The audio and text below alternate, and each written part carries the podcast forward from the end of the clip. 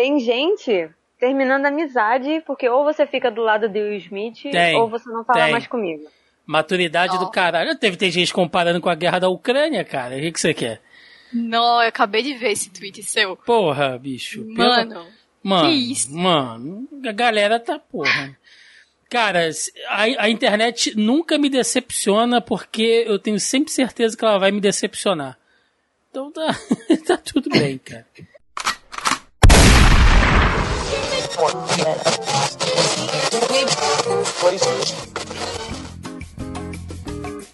Você está ouvindo Zoneando, seu podcast de cultura pop, nerd e afins. No se aguante más, hay que crecer, aparte y volver. Hacia adelante seguirás, vienen milagros, vienen crisálidas. Hay que partir y construir su propio futuro. E começa mais um Zoneando Podcast, o seu podcast sobre cultura pop nerd e afins, meus amigos. E aqui, hosteando este programa, aquele que já quer a categoria de melhor tapa na cara para as próximas cerimônias do Oscar, estou eu, Thiago Almeida. Juntamente comigo, ela que largou a treta do BBB por um dia para acompanhar as fofocas de Hollywood, senhora Melissa Andrade. Mas quem disse? Eu tava assistindo um numa telona grande e o outro numa telinha pequenininha. Caraca, é estrábica, bicho. Não, é ruim, hein? Tem a função de PIP. Vocês lembram do Picture in Picture? Tem essa função no decodificador da TV a cabo. Meu então eu consigo Deus, ficar em dois canais. Gente, eu vou mandar a foto pra vocês aqui. É tradição, né? Eu confesso que eu não tava tão empolgada com a edição esse ano, mas é tradição do Oscar assistir o Oscar todo ano. Eu Isso. estando empolgada ou não. Eu já ouvi falar de um olho no peixe e outro no gato, mas isso aí é demais, cara. Mas tudo bem. E ele, que já bateu a sua cota de participação hoje aqui esse ano e anda mais difícil da gente ver do que o limite do humor, senhor Marcos Lázaro. Teve um tapão, voltei rapidão. Tá vendo? É... Pô, ninguém vai me ver, né? Tamo num podcast, né, o senhor Tiago Almeida? Falhou na piada. Faça de novo, tente novamente. Melhore, estude mais. e fechando a mesa de hoje e voltando para mais um ano nesse programa como a nossa sommelier de cinema Tênis Verde, diretamente do Clube da Poltrona, Roseana Marinho. sommelier de, de cinema tênis verde, que também acompanha o BBB, inclusive assisti o BBB depois do, do Oscar. Eu ainda parei a madrugada pra assistir a, a edição. Vocês estão todos esquizofrênicos, gente. Nada, a gente Nós, tem eu que ser também fiz alienado, isso. gente. Eu também fiz isso, também fiz isso. Aí, ó, então. Mandei a foto aí pra vocês verem. O que, que eu faço? Olha aí, ao cúmulo da pessoa, cara. pois é, meus amigos, estamos aqui reunidos mais uma vez em mais um ano para comentar o Oscar. Dessa vez a edição número 94 do Oscar, edição 2022, que olha, meus amigos, mais uma edição com muita coisa pra gente falar. Portanto, sem mais delongas e vamos ao cast.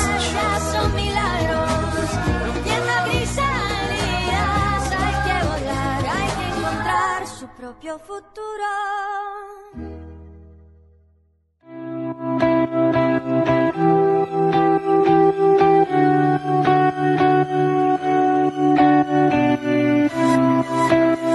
Programinha do Oscar, né? Já é tradição aqui na casa. A gente sempre faz aqui o nosso nossa cobertura anual do Oscar. Geralmente, geralmente somos eu e Melissa. Por muitos anos fomos eu e Melissa Andrade aqui, né, Mel? Falando sobre o E Oscar. a gente falava, ah, eu lembro que na primeira vez, vamos gravar sobre o Oscar, vamos. Ah, vai ser rapidinho. Gente, todos os programas que Thiago Almeida e eu gravamos, só nós dois, eu acho que ficaram os maiores do que quando tem quatro, Sim. cinco cabeças nesse podcast. Sim, duas Maria Fifi, né? Duas tia Exatamente. Cotinha gravando aqui né? o Várias podcast. linhas de tricô e a gente aqui. É isso aí. Ano passado a Rose participou aqui com a gente, foi um programa muito bacana, por isso ela retorna aí mais uma vez. E o senhor Marcos Lázaro veio porque gosta da treta. É isso. Se vocês. Não, vamos, gra- vamos gravar um programa aqui de uma discussão filosófica e tal. O cara nem responde. Agora, tem treta, o bicho. Gente, eu já avisei, não adianta não falar tava comigo no nem Facebook. conversando. É, ele tava nem Ah. conversando com a gente. Não. Foi o Adianta falar acontecer comigo no que ele Facebook, eu não uso mais Messenger. Já viu o, Mas- o Marcos é aquele meme do Lula Molusco, sabe? Com o olho fechado assim, aí pá, treta, ele abre o olho, vermelho, assim? É. É isso aí, cara, é isso aí. Mas é porque no podcast fica difícil mostrar todo o meu brilho, né? Eu prefiro participar das lives, né, Thiago? tudo bem, tudo bem. Mas, gente, olha só, a dinâmica esse ano vai ser o seguinte: a gente vai fazer um bloco inicial aqui falando sobre a cerimônia em si, as mudanças, né, de uma edição para outra, ah, detalhes de bastidores, aí a roupa lá da galera, quem se destacou, as gafes, enfim, toda essa parte meio TV fama, né, que vocês gostam de fazer. E, logicamente, a gente termina o bloco falando da treta do Will Smith com o Chris Rock e aí a gente já entra num segundo bloco batendo aqui todas as categorias, né, os indicados e as categorias como a gente faz todo ano. Então, Melissa Andrade, minha fiel companheira e escudeira aqui. Mais um Oscar, dessa vez num formato totalmente diferente, né? A gente saiu, principalmente da edição de 2021, que foi bem diferente pela dinâmica de pandemia e tal. Estamos aí há dois anos já nessa questão da pandemia, mas as coisas mais ou menos se normalizando, né? O entre aspas, o novo normal. E o Oscar ele já volta meio que remodelado, né? Ou é, mais adaptado no seu formato tradicional. É mais ou menos isso? Vai ser assim daqui para frente e a pandemia acabou e bola no chão e vão pro jogo? Cara, eu acho que eles estão fazendo testes de formato ainda, porque esse formato novo, que para quem não sabe foram retiradas é, da premiação ao vivo, que na verdade nem foram retiradas, né? Mas não faz o menor sentido o que eles fizeram, mas tudo bem. Foi uma tentativa de economizar tempo. É, tiraram oito categorias, né? Oito categorias técnicas, é, produção e design, é, maquiagem, figurino, tudo isso, né? Essas e outras também, edição de som, de som, essas coisas todas, foram retiradas da premiação do formato final, vamos colocar assim. E aí foi, foi feito antes. Muita gente reclamou sobre isso, né? E quando eu falo muita gente, eu não tô falando, tipo, jornalistas reclamaram e o público reclamou. Muita gente que eu digo são as próprias pessoas que trabalham lá. Tipo, atores, atrizes, diretores. É, o próprio Guilherme Del Toro, né? O diretor aí de Da Forma da Água, que levou, né, o prêmio do, de melhor filme do Oscar. Ele não deu entrevista para ninguém. O gordinho passou batido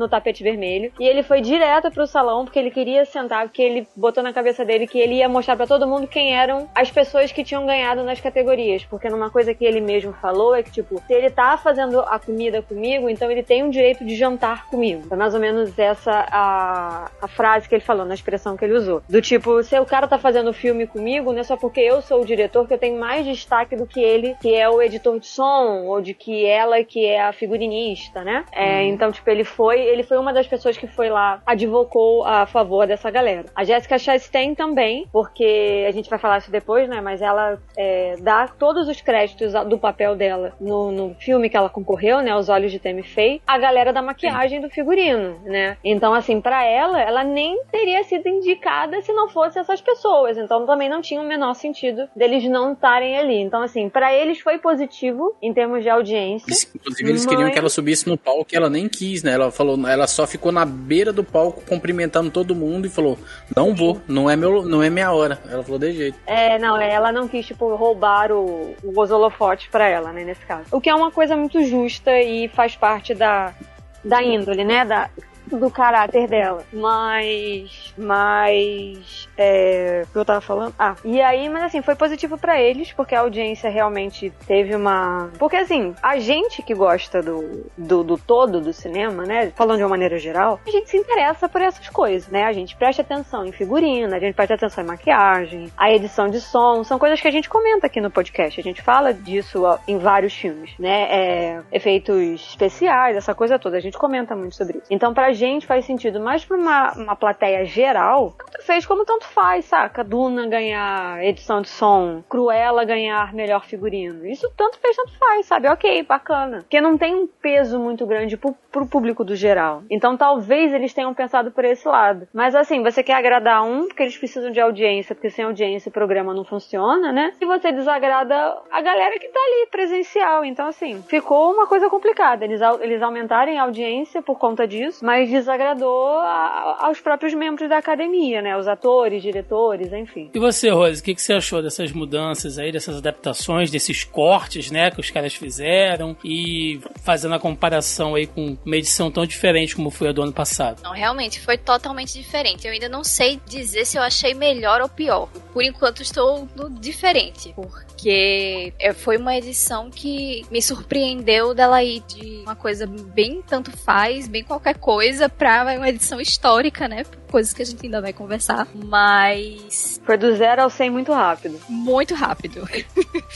assim, ele estava no zero ali por boa parte do- do- das três, três horas e pouco de transmissão. E de repente, né? Mas assim, é isso que a Mel falou. Uma, uma tentativa de agradar um e aí vai desagradar outro. Eu até achei que ia ser pior, porque pelo menos eles passaram realmente todos os encados de todas as categorias. É, eles passaram cortes do- do- dos agradecimentos, né? Eles permitiram isso, porque eu achei que eles iam só anunciar e, tipo, não ia aparecer nem a carinha lá do, de quem fez a maquiagem, de que fez isso, aquilo. Acho que foi por isso que o Del Toro correu, porque ele fez, gente, ele fez uma cobertura no Twitter dele muito engraçado, porque ele botava a foto e aí ele colocava assim, é, sei lá, edição de som, e aí botava a foto. E aí no, no comentário seguinte dele que ele botava fulano de tal filme, entendeu? Aham, Tipo, ele- pronto. ele ficava muito confuso, porque todo mundo perguntava, beleza, mas quem ganhou? Porque ele só botava, e tal filme. E aí no comentário que ele colocava os nomes das pessoas, né? Então tava muito bonitinha a cobertura dele, cara. Fiquei aliviada que pelo menos, né, tiveram essa chance de mostrar os agradecimentos e tudo mais. Por mais que tenham sido cortes, né? Eu tenho certeza que aqueles agradecimentos devem ter sido mais completos e tal. Mas pelo menos mostrou ali. Aí, como teve isso ainda, eu sei que é, cada 30 segundos, cada 2 minutos que você, você tira de cada categoria, no final acaba, né, dando um tempo. Mas tiveram algumas outras coisas meio bizarras e desnecessárias e sei lá. Aquele, aquela paródia com a música do Encanto, We Don't Talk About Bruno, que começou com a música normal e de repente entrou uma paródia relacionada ao Oscar e é tipo no meio era uma coisa que tinha muito mais cara de, de ser uma abertura da premiação. Ficou super deslocado e aí também aquelas categorias que eles colocaram pro pessoal voltar na internet, que eu acho que o formato que eles fizeram aquilo ali talvez não tenha sido ideal. É, Marcos, eu vou deixar você fazer Diga. seu comentário geral aí, mas eu já quero emendar logo uma pergunta, e aí depois se as meninas quiserem comentar também. A Rose lembrou muito bem também essa questão da, do voto popular, né? E aí teve ali ah, diversas indicações, Vingadores, Homem-Aranha, enfim, e a galera votou na cena do Flash do Snyder Cut, né? Da Liga da Justiça do Snyder Cut.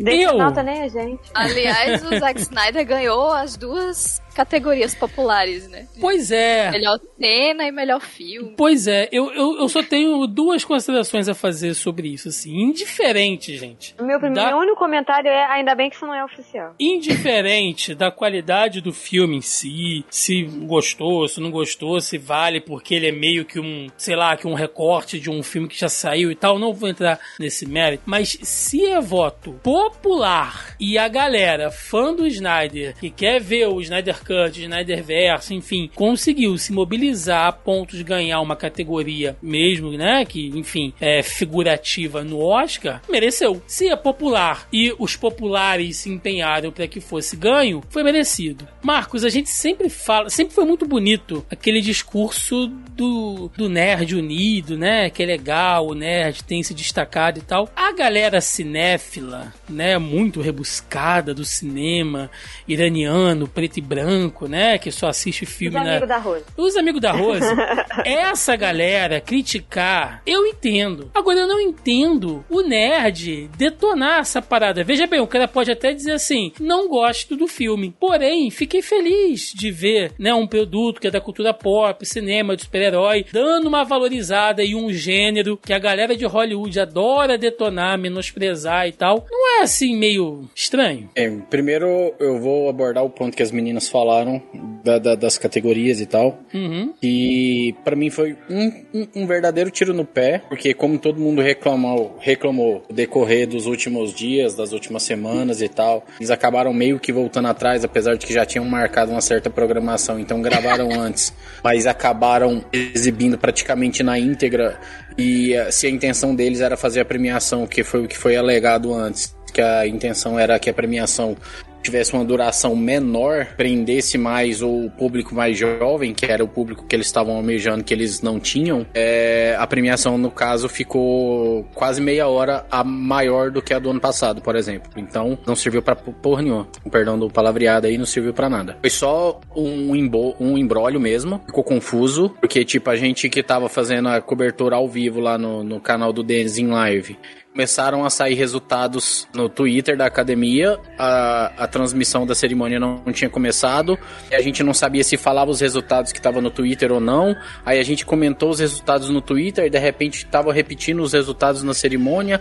Virou aquela bagunça inteira, complicou toda a nossa ideia, complicou quem estava acompanhando com a gente. Então virou uma verdadeira bagunça e, e no final, pô, eles fizeram duas vezes o mesmo trabalho. Então, realmente foi uma. Podem ter feito com a melhor das intenções, apesar de que eu acho que não foi com a melhor das intenções, porque tirar categorias importantes como montagem, como edição, como trilha sonora e, e por aí vai as outras, né? Que são oito categorias ao todo. Tirar essas categorias não tem a melhor das intenções, mas eles queriam atingir um público é, encurtando a duração do negócio e não rolou, ficou maior. Não sei porquê, mas ficou maior. né? talvez por causa dessa bagunça de não saber administrar e tal. Mas agora eu vou indo para essa questão das categorias populares, Thiago. Eu acho assim: você falou que entende a insatisfação do cinéfilo mais purista. É, é, é, Você sabe que eu me encaixo nos dois nichos, né? Eu, Uhum. eu, eu sou o cara que vê o filme mais pipoca, mais trash, mais filme BZ possível. E também sou o cara que vai lá assistir o filme igual eu tava assistindo e um foi um dos meus filmes favoritos do ano. Foi o filme que tava concorrendo ao filme internacional lá do Butão, né? Então, assim, eu, eu, eu- consigo passear, né? Dançar muito bem nessas duas áreas. Mas aí, é, essa questão do de não só o cinéfilo purista criticar mas também os nerds criticarem esses prêmios do público, a gente consegue ver por causa da tendência, né, Thiago? Porque foram basicamente duas premiações, é, duas premiações que foram vencidas, vamos assim dizer, vencidas com muitas aspas, porque eu, eu vi fãs hoje falando Zack Snyder oscarizado. Não, gente, ele não ganhou um Oscar. Ele foi mencionado, ele foi lembrado e foi referenciado de alguma maneira. Ele não ganhou uma estatueta. Então eu vejo essa galera, é, essa fanbase mais é, alienada, vamos assim dizer. Você conhece, Thiago, você sabe, a gente tá em vários sim, grupos. sim, sim. A gente Ô! compartilha vários grupos em comuns no WhatsApp, você sabe como funciona. Sei. Sabe como funciona. Então, é essa mesma galera que eu tô falando que eu é essa mesma galera que tá falando que o Zack Snyder foi oscarizado, sendo que essa galera nem sabe que ele não recebeu estatueta e não vai receber estatueta pelos esses prêmios de ontem. Então, tem muito disso e não é questão nem de, de briga de Marvel versus DC, igual a galera aqui do podcast sabe, é, das preferências que eu e a Melissa, por exemplo, temos. Mas não é nem questão de treta nenhuma, cara. O, o- o Flash, por exemplo, é o meu personagem favorito da DC. Mas, cara, de maneira alguma, aquela cena era melhor que as outras que estavam concorrendo com ela, saca? Então, você tem que ter um mínimo de discernimento, de, de entender que, que, que uma fanbase que tá se mobilizando já há muitos anos, que conseguiu que um filme de quatro horas acontecesse. Então, você vê que essa fanbase tem força. Então, não, não, não quer dizer que é muito bem um voto popular. Quer dizer que é um voto de um nicho. Eu, eu, eu enxergo assim, é um voto de um nicho. É um voto é, direcionado de uma galera que fez campanha. É quase uma galera que, que tá fazendo campanha aí hoje em dia que a gente pode falar aí de, de- Big Brother, saca? É a galera que fica aí que o, que o, que o pessoal brinca de vamos votar até dar tendinite. É isso. Fazer multirão, né?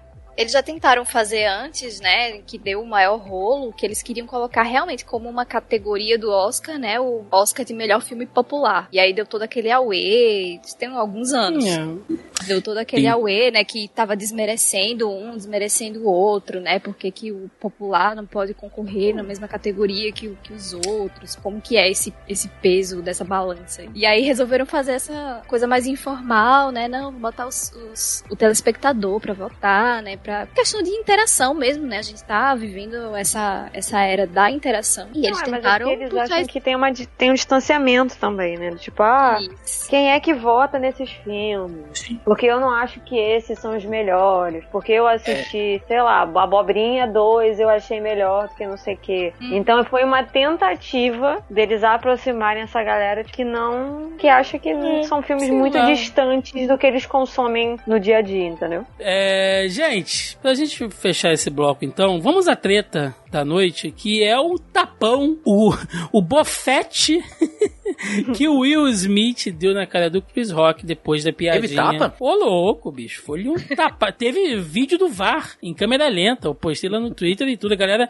inclusive com barulho em câmera lenta. Aquele. Mano, eu só vi o perdigoto voando. Eu só vi o perdigoto voando da boca do Chris Rock. É, a gente tava comentando em off aqui antes de começar, né, o podcast, que já tem até gente fazendo um juízo de valor. Tipo, se você aprova o tapa do Will Smith, você é a favor da brutalidade do ser humano, né? Você é a favor da tortura. Teve gente Tem fazendo. o contrário também. Tipo, Tem- se você é. achou que aquilo foi exagerado. Você não, fala ama a sua mulher, porque você não ama a sua esposa, né? Você não tem família, porque se você tivesse Puta, família, cara. você pensaria diferente. Que época desgraçada é essa? O cara não pode cagar fora do pinico que tem a torcida que divide de um lado e do outro, né? Ou tudo é muito bom ou tudo é uma merda. Mas de qualquer maneira, inclusive teve gente fazendo paralelo o, o do tapa do Will Smith com a guerra da Rússia na Ucrânia. Você não acredita? Se você me segue no Twitter, você viu que eu postei lá. Não é mentira. É, eu Eu sei. deixar claro que o Thiago foi atrás disso, tá? Eu fui, porque eu, eu tava fazendo as minhas coisas aqui, meu, e aí eu vi a galera falando umas abobrinhas. vem em 2022, tá? Eu vi a galera fazendo uma, uma- umas abobrinhas eu pensei assim, será? Será se que teve gente fazendo paralelo da guerra da Rússia, né? Ou melhor, da guerra da Ucrânia com tapa do Will Smith? Eu joguei na busca lá do Twitter, né? Tapa Will Smith, guerra Rússia. Começou a E pior aparecer... que você achou vários exemplos. Achei vários! Desgraça! Mas é isso. É, pra gente não entrar, então, nesse rolê de, de debate moral e filosófico, enfim, eu quero saber a opinião de cada um e cada um dá sua opinião e a gente toca o barco. Rose, visto tudo que aconteceu, sabendo o retrospecto que o Chris Rock já havia feito piada com a esposa do Will Smith anteriormente, sabendo que ela sofre, né, de alopécia, sabendo que o Will Smith já havia meio que pedido, que dado a entender que ele não gostava desse tipo de coisa e de que o Chris Rock é um cara que ele já tem, aí ele é uma espécie de Danilo Gentili, né, norte-americano, assim, ele faz umas piadinhas meio Rafinha meio forçado, um Rafinha Bastos e tal. É, levando tudo em consideração, e até que os dois meio que não se topam, assim, também, né? Dizem, enfim. Ah, e aí, qual a tua opinião dessa treta aí? É, então, na verdade, é como a gente tava falando, né? Não dá pra polarizar. No fim das contas, eu acho que os dois têm, estão errados. O Chris Rock não tá certo em nada. Pra começar daí, ele não tá certo em nada. Piada foi péssima. Não se faz piada com corpo, doença. Não, não se faz. Isso. A gente tá em 2022, pelo amor de Deus. O Will Smith, eu acho que ele poderia ter tido outro tipo de atitude que fosse um tapa. Talvez ele até subir no palco pra defender e falar alguma coisa e confrontar ou né, pedir respeito pra Jada. Mas o tapa deu aquela, sabe, tipo, perdeu a razão. Claro que ele não tem sangue de barata, que essa treta já é antiga, que a piada realmente foi de muito mau gosto. Não foi pouco. Assim, tiveram algumas piadas de mau gosto durante a cerimônia vindo das próprias apresentadoras e enfim. Mas essa foi assim uma das piores, das mais escrotas que eu já vi em, sei lá, 20 anos que eu acompanho premiação. Então, realmente ele passou muito do limite, por exemplo. Mas a gente tem que. Eu tava. Né, a gente pensa, ah, mas ele não tem sangue de barata, né? Defender a esposa dele e tal. Ela ficou super constrangida. Porque inicialmente ele até deu uma risadinha assim. Aí ele olhou pra ela, viu que ela tava muito constrangida. E aí foi que ele subiu no palco e deu-lhe o tabefe. Mas hoje eu tava vendo um vídeo da Ruth Manus, que é uma escritora daqui do Brasil, que ela tem vários livros sobre feminismo, não sei o quê, e eu parei pra refletir uma coisa que ela fala, que a gente tem que tomar muito cuidado quando a gente celebra muito esse tipo de atitude do homem que vai defender a honra. Uhum. Porque isso já é uma coisa muito encurtida na nossa sociedade, né? Tipo, de uma masculinidade tóxica. Porque não- nesse momento foi, ah, ele foi defender a honra da mulher, mas quantas vezes, né, é, o homem vai defender a própria honra, né? E quantas vezes isso não resulta em violências contra mulheres, em, enfim, N tipos de violência. Então é uma coisa que é, essa defesa dele é uma coisa que a gente tem que tomar cuidado, assim, e, e ponderar bem pra não, não reforçar esse tipo de comportamento. Eu acho que um discurso dele ali em cima, ou mesmo ele esperasse, né, já que ele era um dos favoritos pra ganhar o prêmio, ou ele subisse ali na hora mesmo e, e- e falasse, desse um, um esbregue, como a gente diz aqui, deste, desse um esbregue no, no Chris Rock com palavras, eu acho que ele ia ser até aplaudido e não ia ficar aquela coisa esquisita. Ia ficar esquisito pro Chris Rock, mas o Chris Rock merecia que fica- ficasse esquisito pra ele. Entendo. É, minha, minha opinião tá, tá por aí, sabe? Eu acho que passou, o tapa passou do ponto, mas eu entendo por um lado, o que ele sentiu ali na hora, que deve ter sido.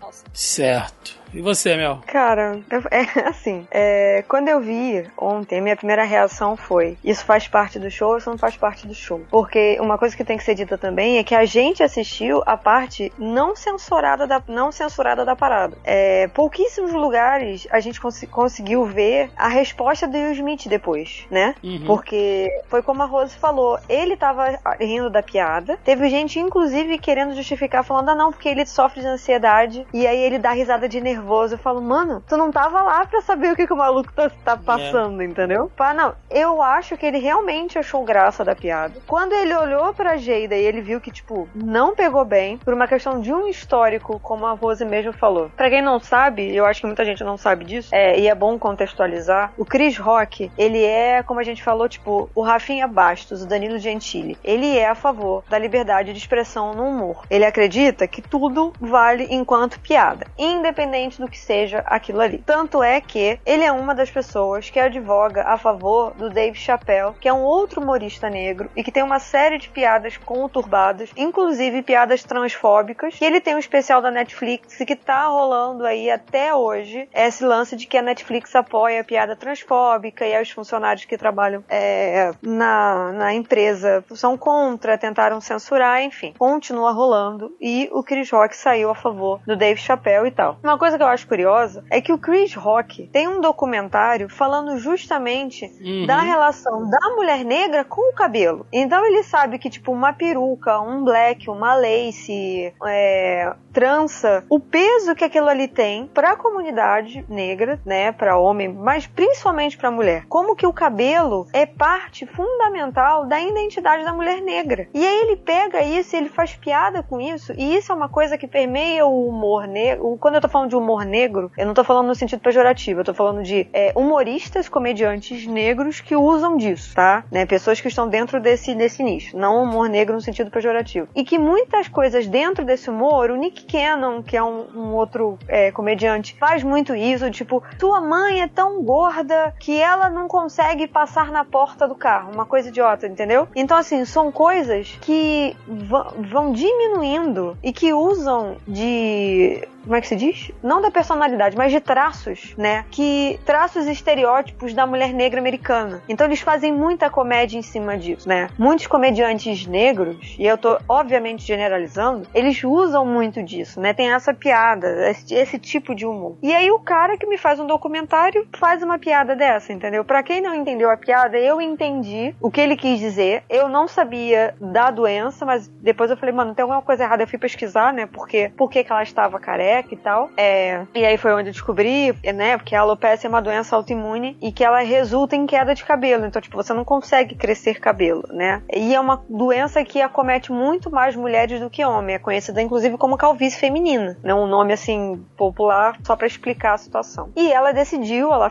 ela tem um programa no, no Facebook, né? E ela falou nesse programa, nesse talk show que ela tem, que ela decidiu começar a raspar o cabelo por conta disso e não mais usar peruca. Ela decidiu abraçar a careca, né? Entender-se com a doença e abraçar aquilo. E aí o cara vai e faz uma piada, que é com um filme com a Demi Moore, que eu acho que é alguma coisa do Limite da Honra, se eu não me engano o título em português. Limite da honra. E o título é isso, não é? Eu, gente, eu adoro esse filme. Ele é tosquíssimo, do início ao fim, mas eu adoro essa porcaria de filme. É, que é com a Demi Moore e o título em inglês é G.I. Jane, né? Que é a primeira mulher de uma categoria de elite no exército, no- na marinha americana, não lembro o que que é. E aí ele faz a piada com isso, tipo, que ele tava esperando quando sairia G.I. Jane 2, porque ela tava careca. O Will entendeu a piada, ficou aquele clima e tal, a câmera corta, então assim, aconteceu algo entre os dois que não pareceu para público, entre o Will e a Jada, aconteceu algo, e aí ele levantou e foi lá. Então assim, o Chris Rock, ele já tava errado desde o início, porque já foi anunciado hoje que isso foi tudo improviso, isso não foi parte do roteiro, e a academia lavando as mãos falando, olha, não temos nada com isso. O roteiro era o que tava ali no no teleprompter e ele resolveu que ele ia improvisar. Como se eles não soubessem que qualquer, qualquer comediante que eles colocariam ali, a pessoa ia improvisar. Eles não iam simplesmente chegar e ler o teleprompter, entregar o prêmio, virar as costas e ir embora. E ainda mais o Chris Rock, que foi um dos apresentadores do Oscar e que gerou polêmica na época, porque ele foi apresentador em 2016, quando começou todo aquele movimento do Oscar de Soul White e, e ele fez várias piadas em cima disso. E inclusive fez piadas com a Jada. com a Jada. Exatamente.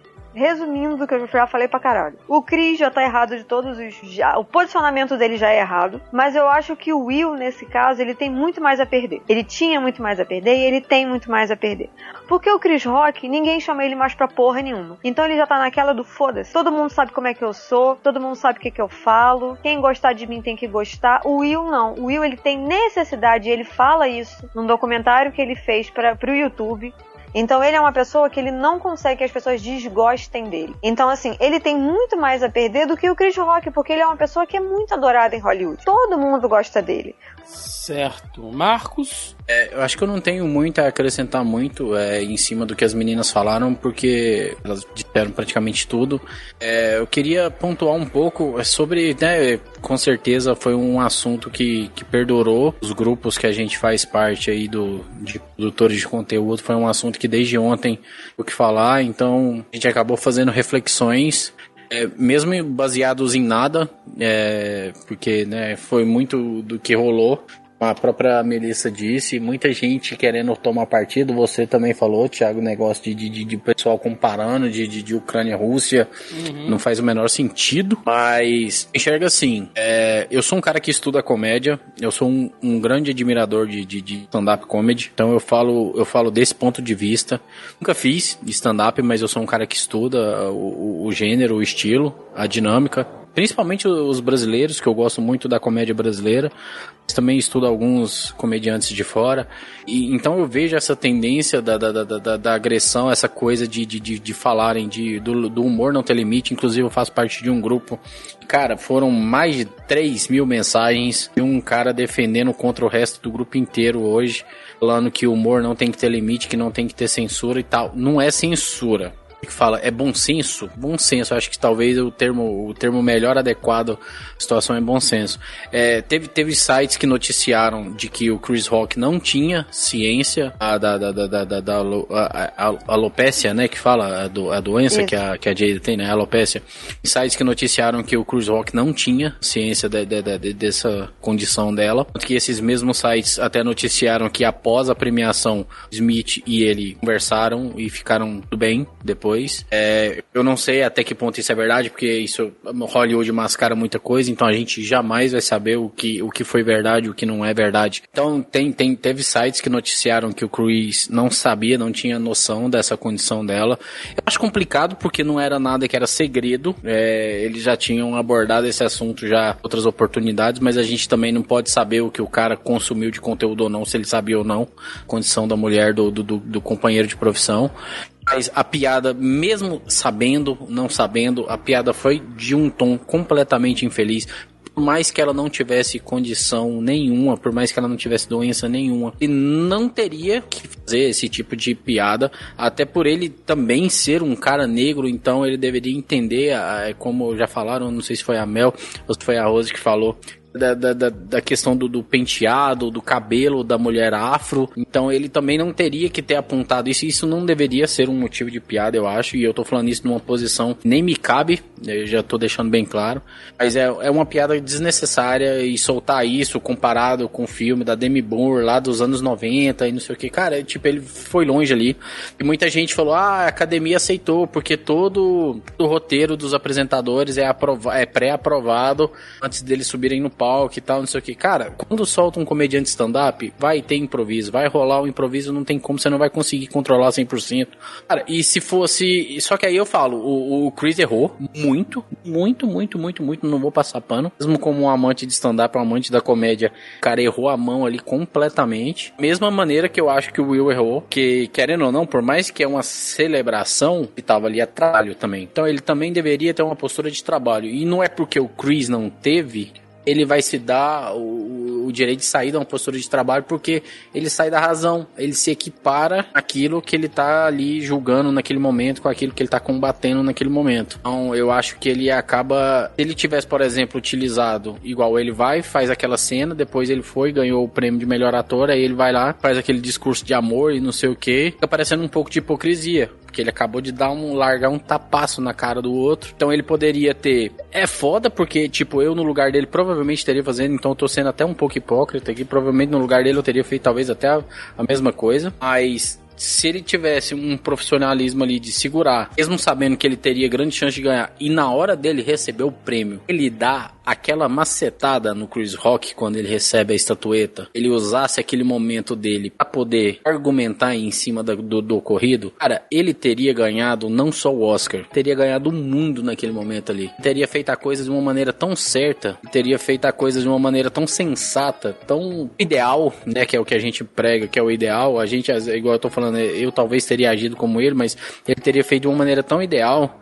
É complicado julgar, mas os dois para mim estão errados. Um pela piada infame, beirão na humilhação, tendo em vista a, o caso da, da, da, da Jada, né, da atriz, é, e o outro na reação, é, que eu vi, eu não vou lembrar qual o perfil agora, um perfil de famoso, falando, é, pô, se o Will escutar alguém fazendo uma piada e sobe num palco que o, sabendo que o mundo inteiro tá vendo e dá um tapa na cara dele, imagina o tipo de reação que esse cara tem em casa. Ele abre margem para isso. Ele pode ser o cara mais bonzinho dentro de casa, mas ele acabou de abrir margem a muita especulação agora. Uhum. Isso é prejudicial para a imagem dele. Ele que sempre gostou de pregar essa imagem do, do, do bom moço de Hollywood, sempre escolher muito bem seus papéis, de sempre pegar papéis que condiziam com a personalidade dele, que não pudessem sujar imagem dele, igual o cara recusou o Neo do Matrix, o cara recusou o Django Livre lá do, do Tarantino, o cara recusou vários outros papéis e achava que não condizia com a imagem que ele queria passar pro público e de repente o cara sobe no palco e bate no apresentador. Então acho que distou um pouco, acho que os dois estão errados e, e, eu tava vendo aqui a matéria que a Bar Wyatt soltou que a academia hoje é, ela abriu uma revisão formal é, diante da, da, da, circunstância, diante do ocorrido. Então ainda não se sabe. Eles não falam tipo, ah, ele vai perder a estatueta, corre risco dele. Não, eles não citam isso, não falam disso. Eles falam que a academia abriu esse processo de, de revisão do ocorrido e tudo mais.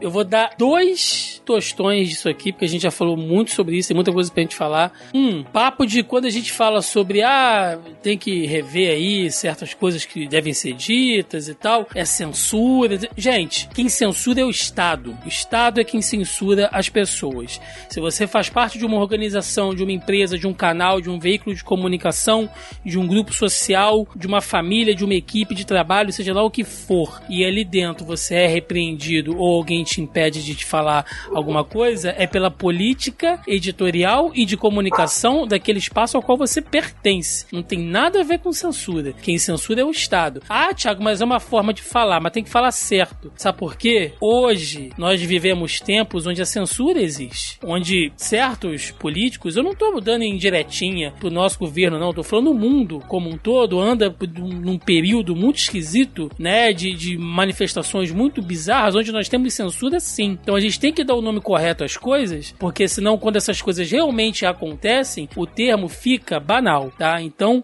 isso não é censura. Se você é de um canal, se você é de uma empresa e você repreende e impede ou pune alguém por falar ou fazer alguma coisa, é porque a pessoa geralmente trabalha naquele espaço e ela é uma subordinada às leis e regras daquele espaço. Ponto. Não existe censura, tá? Isso é um ponto. Segundo, quem tá fazendo juízo de valor em relação de se você apoia o Will Smith, o tapa dele, você é a favor do Putin, você é a favor da normalização da violência masculina, não sei o quê. Gente, para de loucura. Isso é uma treta entre dois caras, onde um falou da mulher do outro, o outro ficou puto e foi lá e deu uma porrada nele. Ah, Lembrando Thiago... que o Putin, nesse caso aí, nem deu um tapa no comediante, né? Pois é, ainda, né? Não, não, não que ele não queira. Não que ele não queira, né? Mas eu não podia perder a piada. É, não, que ele não queira dar um tapa, né? Que é até uma bomba. Mas o fato, gente, é que, ah, mas isso é um recorte da nossa sociedade? Sim, pode até ser. Mas daí você pegar e isso e fazer uma teoria sócio-comportamental, filosófica da, da- do instinto masculino, gente, menos. Por favor, menos, né? Vocês estão muito especialistas antropológicos de porra nenhuma, assim, né? Pra fazer. é, você pode ter sua opinião, se foi certo, se foi errado e tal,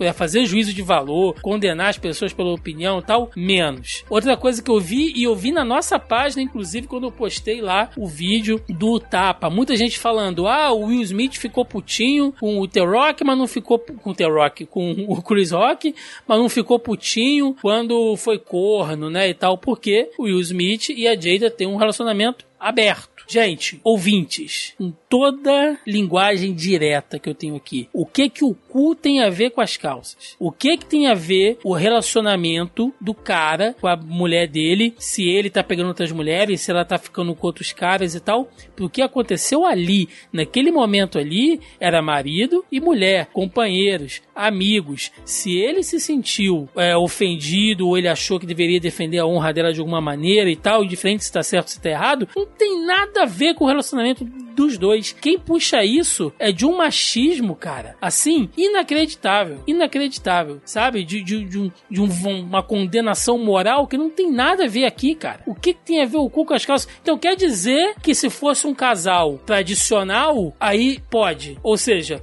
o seu argumento não é baseado na ação. O seu argumento, que é uma puta de uma falácia, é baseado no relacionamento íntimo daquelas pessoas. Porra, pelo amor de Deus, entendeu? É, ba- é ba- é baseado no que você sabe da intimidade deles. Pois é. não deveria ser, né? Porque você nem precisa saber da intimidade deles, né? que não tem a ver com nada. E segundo, o Will realmente postou aqui a nota, né? Ele falou aqui que a violência ela é horrível, ela é venenosa e ele estava errado, ele não deveria ter feito isso, pediu desculpas, nomeou o Chris Rock com um pedido de desculpas e acabou. Esse tipo de coisa, gente, é reativo, tá? Ah, Tiago, você vai passar pano pro Will Smith? Gente, não é questão de passar pano, vocês têm que parar de botar tudo numa bandeira totalitária, cara. Avalia, avalia essa porra da situação, bicho. O cara tá ali, sei lá, vai que vê.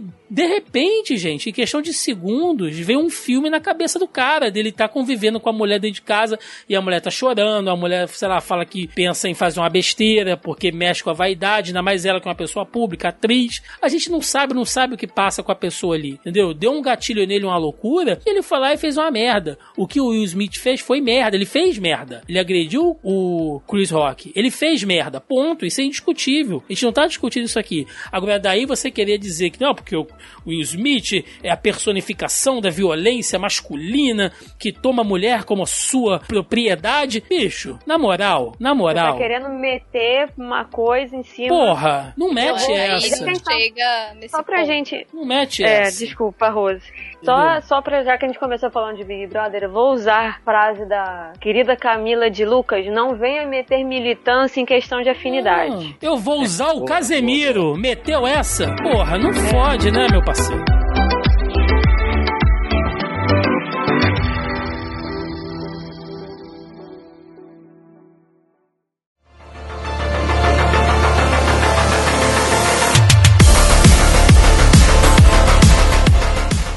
Lá, gente. Já falamos aqui das tretas, né?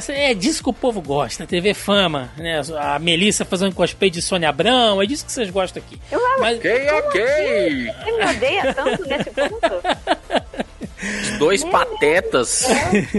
Mas agora a gente vai falar é, do que interessa, que são as premiações, as estatuetas, enfim. Vamos bater aqui as categorias, né, os indicados e os ganhadores, e aí cada um dá a sua opinião, seu parecer técnico rapidamente. Então vamos lá, gente, começando aqui. Lembrando que a gente vai deixar sempre as categorias principais por último, né? Então vamos lá. Começando aqui, melhor documentário de curta-metragem. Tivemos o Audible, né? O The Queen of Basketball, Onde Eu Moro, Três Canções para Benazir e When We Were Bullies. Mel, é talvez uma das mais difíceis de acompanhar, né, cara? Porque é muito difícil achar essas curta-metragens. Não, você não acha.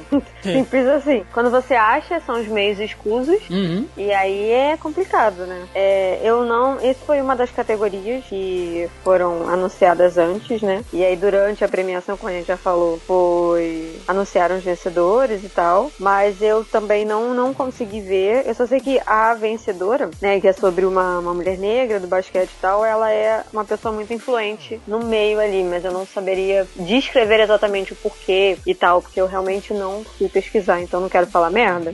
Eu não sei exatamente, mas eu sei que foi um, um- uma. Foi merecido, foi bem merecido. Devo dizer que eu não assisti, indicados infelizmente, mas quero assistir. É, a gente tava aí falando sobre questão de, de, de acessibilidade dos indicados, mas eu tenho aqui a informação de que três deles estão na, na, na- Netflix, inclusive o que tem o brasileiro lá como produtor, né, o Onde Eu Moro, três deles na Netflix, o Audible, o Onde Eu Moro e o Três Canções para Benazir estão na Netflix.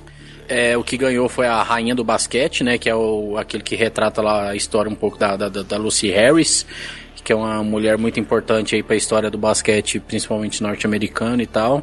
É, realmente eu não, não posso opinar, mas é, é uma categoria que eu quero muito conferir, porque é, é o tipo de categoria, como eu, como eu disse para vocês, igual a gente estava conversando antes da, da- de, de começar a gravar, eu estava tão focado nas categorias que a gente estava produzindo conteúdo para os canais, que a gente estava fazendo aquela série de lives, foram essas categorias que ficaram um pouco de fora, e a gente deixou. E eu quero muito assistir, vou assistir e, e pretendo até comentar no meu canal logo em breve, porque geralmente são filmes que realmente valem muito a pena serem comentados. Mas aí então fica a dica aí que tem três, pelo menos, na Netflix: o Audible, Onde Eu Moro e o Três Canções para Benazir. E esse da rainha do, do basquete é a Lucy Harris, né, como o Marcos falou. Ela foi muito importante porque ela ganhou três troféus nacionais, né, para as Olimpíadas Americanas, inclusive na Olimpíada de 76, e ela é muito uma das primeiras únicas mulheres, né, negras a conseguir essa, essa conquista aí. É, então, dentro do basquete, né, ela que fez a reconstrução aí da, da história do basquete. E por isso que o documentário fala sobre isso, né, trazer essa figura que poucas pessoas conhecem para para a luz. Ela é a primeira, ela é a primeira mulher invocada na NBA. Só isso. Exatamente. Negra. É, a primeira mulher negra a ser foda. convocada pela NBA. Muito louco. É muito foda. E quase ninguém conhece a história dela, por isso que é tão importante o, esse curta e ter ganhado e tudo mais.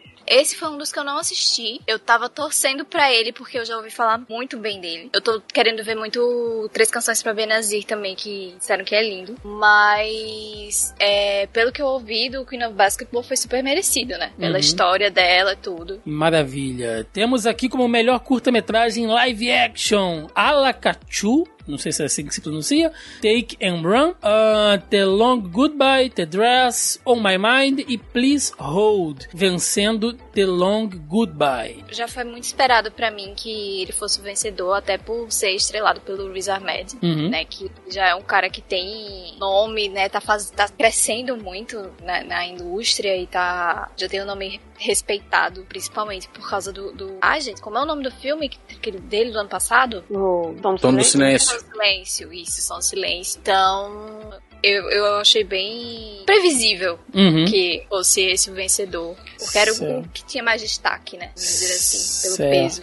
Lembrando que ele também estava envolvido em Flea, né? Que era um filme também que estava forte em algumas categorias também. Isamed é um cara que tá crescendo muito aí na cena, não só na frente, mas por trás, né? da- da- das câmeras, por trás dos holofotes. Porra, Marcos. O que foi? Agora que eu fui entender. Porra, Marcos. Aí você. porra. Vamos lá. Eu falei. Nada, não. Os ouvintes ouviram. Vamos lá, É, vamos. melhor nem explicar, deixa É, deixa pra lá. Caraca, eu não- se eu fiz piada, não foi Não. sem querer, eu nem percebi, velho. Você nem, cê- cê nem percebeu, né, Marcos? Não. É, acontece. É, seguindo aqui, gente, melhor design de produção. Tivemos Duna, Ataque dos Cães, O Beco do Pesadelo, A Tragédia de Macbeth e Amor, Sublime Amor, ganhando Duna, o que, porra, né, gente? Se há uma categoria que ele tem que ganhar, é melhor design de produção, pra quem não sabe, é basicamente assim, dar vida aos conceitos da história, do roteiro e tal. E se você pega Duna, né, cara, a grandiosa obra aí de Frank Herbert, e, e- e cria aquelas loucuras, aqueles cenários, aquelas naves e os conceitos visuais, porra, essa, essa era uma, das categorias cantadas pra Duna, né, Mel? O, o- o Villeneuve conseguiu que construíssem aqueles cenários absurdos. Você é Aquilo ali louco. não era, CG, não era CGI, mano. Não era computação gráfica, entendeu? Eram os cenários. O cara fez um monstro gigante com boca de cu e a gente não ficou rindo, cara. O bagulho é assustador, cara. A gente não ficou Agora- rindo, diga-se por você, eu fiquei. Pô, que isso. Mas a Rose é muito mais fã de, de Duna do, do que eu. Acho que ela vai poder falar melhor. Não, Duna realmente é o filme que o Villeneuve colocou na tela. É, é basicamente tudo que eu tinha imaginado quando eu li o livro ano passado. Ele realmente se superou e, e essa questão, né, dele ter usado, ele- lógico que tem CGI ali, mas, né, não, não é tudo CGI como seria esperado num filme desse porte. Eles foram lá para pro deserto filmar e construir. Eu tô feliz só que o deserto é de verdade, mano. Exato. Não é um montinho de areia. Porra, areia em CGI também é esculacho, né, cara? Pô, o bagulho tá no chão, mano. É barato, de graça. Pô.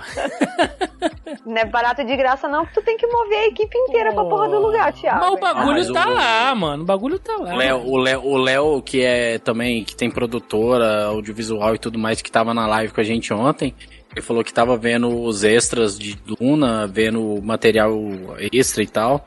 Que eles também gravaram muitas coisas em, em chroma, mas era um chroma que não era verde. Eles utilizaram um chroma meio amarelado, meio bege, para poder também facilitar. Então, tipo, muito efeito prático, não tô tirando mérito não.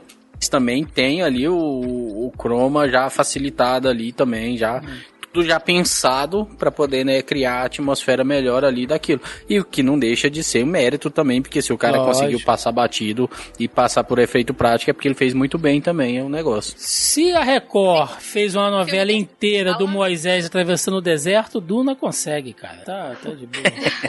E pra um filme dessa escala, gente, não tem, não tem pra onde correr, né? Não tem como fugir. O CGI tá aí pra ser usado. Agora, realmente, ele soube usar de uma forma que, É. que foi muito a favor e que misturou com efeito prático. E uma coisa que mais me impressionou é, no design de produção Duna foram exatamente a Mel citou aí, as naves. Cara, é muito, muito, muito, muito o que é descrito no livro. É muito igual. Só pra lembrar, nós temos aqui um podcast sobre Duna, né? Gravamos aqui o Zoneando Podcast 271. A gente fez a parte 1, né? Porque serão muitas e muitas partes aí. Onde gravamos eu, Melissa Andrade, nossa querida Sora Barbosa e o Carlos Voltor. Então, vocês... A gente deu, foi risada nesse Porra, esse podcast foi muito bom. Depois vocês procurem lá, que é uma maravilha. Ó, e tem mais Duna aqui, hein? Indo aqui pra melhor edição, temos Não Olhe Para Cima, Duna, King Richard, é, Ataque dos Cães e Tic Tic Boom ganhando Duna de novo. Então tá aí, melhor edição. Deve ser um filme difícil pra editar, cara. Misericórdia. Filme difícil, até porque ele é um livro difícil pra fazer, já começa daí. Sim. né? E, e eles conseguiram. Tá, tá aí, uma, uma categoria que eu tinha dúvida se Duna ia acabar levando por essas questões em relação ao livro, né? Eu, como fã do livro e tal, tem coisas que eu sinto falta e que eu acabo sentindo que ele dá um- uns saltos no filme, assim, que às vezes não se encaixam completamente. Uhum. E mesmo assim, mas mesmo assim ele conseguiu dar uma fluidez boa pro, pro, pro filme. Mas foi uma das categorias que Duna levou que me surpreendeu um pouquinho. Boa. Marcos. Eu, eu, acho, eu, eu achava que essa categoria tinha que ir pro Tic Tic Boom. É... Marcos já falou que não gostou de Duna, falou que odiou. Não, gostei, gostei, gostei. achou gostei uma bastante. merda, falou aqui agora há pouco. Mas eu acho que Duna, eu acho que Duna, ela, ele vai acabar sendo um filme assim que ele vai uma franquia, né? Que a gente pode já considerar uma franquia. Acho que vai, vai, vai, vai pautar muito ali na, na, na- na- como foi Senhor dos Anéis ali no início dos anos 2000. E o que vier depois vai ser mais premiado, porque vai ter mais coisas grandiosas a serem notadas do que o, realmente o primeiro filme. Porque esse primeiro filme é uma introdução. Então fica aquela coisa de, de, de, de você ficar à mercê de, de, de- de- do que vai rolar, do que vai acontecer, do que vai. E em questão da edição, no caso, que é a categoria que a gente tá falando agora, é, eu vejo o Tic Tic Boom é, como. Era o meu grande favorito, mesmo galera que, que já me acompanha há um tempo sabendo que não sou fã de musicais. Tic Tic Boom tem uma montagem, cara, que, que, que agrega muito a narrativa do personagem, contribui muito com a atuação do Andrew Garfield. É, tem momentos dentro do, do, do filme ali que a montagem, a atuação dele, misturando cenas dele em palco, cenas dele vivendo coisas na vida real e, e ele criando músicas e ele cantando músicas em cima daqueles momentos que tá acontecendo na vida real e fica aquele corte do vai e vem que vai agregando aquela mistura de sentimentos. O, o personagem tá no, vivendo uma situação dramática na vida real, no palco ele tá com a cara sorridente, dançando e cantando. Tal. Então eu acho que a montagem de Tic Tic Boom agrega muito mais ao filme. É, acho que ela traz muito mais sentido dentro do roteiro da narrativa da história do Tic Tic Boom que o próprio Duna, que eu acho que pode ser na, na, nas próximas aí, nas sequências, um forte candidato nessa categoria, mas eu achava que Tic Tic Boom merecia porque edição faz diferença no, no, no, no, resultado final. Faz muita diferença no resultado final do filme. Porque se não tivesse ela, esse filme nem estaria concorrendo a nada do que ele concorreu, sabe? E agrega muito, é como, como eu disse, engrandece a atuação do Andrew Garfield. Então eu acho que mim era o merecido. E eu, para elogiar um musical dessa maneira, é porque, cara, eu gostei realmente, de verdade. Tô, percebi. É. Mel, você. Não, enquanto eu tava aqui pensando, enquanto a Rose e o Marcos estavam falando, é, como o cinema realmente é uma experiência muito pessoal, né? É, eu entendo Duna ter levado melhor montagem, porque eu concordo com a Rose que faz toda a diferença a maneira que é construído, porque você tá sintetizando, que a maneira que você tá sintetizando um livro que é super denso e, e como isso é construído para você ficar ligado na história e você entender, né? Porque assim, falando de uma maneira bem rasa, a montagem de um filme é feita para que você consiga entender a história. Se fosse para escolher um favorito, o meu favorito, que eu fiquei muito de cara, mas depois a gente fala sobre isso, que é Ataque dos Cães, que é exatamente como o Marcos falou, a montagem desse filme, ele é, é parte fundamental para você compreender a história, porque a maneira que ela é montada é que você consegue que você consegue compreender a densidade do personagem do Benedict Cumberbatch, como que a, a Rose, né, a personagem da Kirsten Dunst, está se afundando mais e mais por conta dessa opressão que ela sofre dentro de casa, e isso é uma coisa que é construída com a montagem, porque quase não há diálogo. Por isso que eu achei que dentre os concorrentes, né, até porque eu não vi olho, não olho para cima, eu não cheguei a ver Tic Tic Boom ainda, porque eu particularmente não gosto de Ranch, né, do musical, e aí eu fiquei com isso na cabeça e falei que eu não queria assistir, mas eu vou assistir depois. E aí eu fiquei pensando nisso, tipo, que a gente tá falando muito da nossa experiência pessoal, do que a gente gostaria, Sim. e meio que deixando de lado o lance do, do, da parte técnica. Então, assim, olhando esses aqui, mas sem desmerecer, obviamente, o que o Marcos falou, e nem a Rose, mas eu acredito que Duna levou por conta da densidade do, do que é. Você sintetizar um livro, que a gente até comentou isso no podcast, que ele tá na lista de um dos livros mais difíceis de se adaptar, e você consegue fazer isso muito bem, da maneira que você, que você agrade os leitores do livro e pessoas que não leram, né? E você consegue transportar essas pessoas e fazer com que elas não fiquem perdidas, cara, esse é um mérito muito grande. Porque eu só tô conseguindo ler o livro, eu parei desde aquele momento do podcast, tá, gente? Só, queridos ouvintes, eu não terminei de ler o livro ainda, só queria deixar isso registrado para vocês. É, eu só tô conseguindo ler e entender por conta do filme. Porque o filme me trouxe uma visão muito melhor, é, uma, melhor não, mas uma visão que tá me ajudando a conseguir ler o livro. Temos aqui melhor trilha sonora para Não Olhe Para Cima, Duna, Encanto, Mães Paralelas e Ataque dos Cães. E levou Duna mais uma vez aí, levou como melhor trilha sonora. De quem é a, a, a trilha de Duna? Hans Zimmer. Hans Zimmer. Então, gente, aí é o concurso, né, cara? Quem sou eu pra falar mal de Hans Zimmer? Nunca errou, se errou, eu não vi. Então tá aí uma puta trilha sonora. Eu achei bonitinho ele no, no Twitter falando que ele tá, ele não tava na premiação, né? Tanto que quem entrega o anuncia o prêmio é o Momoa. O Momoa fala que ele não tava lá, mas quer receber aquela coisa toda. E aí o Hans Zimmer no Twitter falando que a filha que eles estão num hotel, né? Estão passando férias em algum lugar aí, e que a filha dele acordou ele falou: "Pai, vamos comemorar no bar". E aí que fez ele botar o roupão e descer para comemorar o Oscar no bar. Muito bonitinho ele de roupão, gente. É, ele de roupão foi descendo. E ele postou lá, quem galera que quiser tá curioso, vai lá no Twitter catar porque tem essa foto lá. E aí enquanto ele bebia, ele fez outra trilha sonora pra um filme, assim. Porque o cara Provavelmente. é foda. Ah, tá babando o Dedilhando no ovo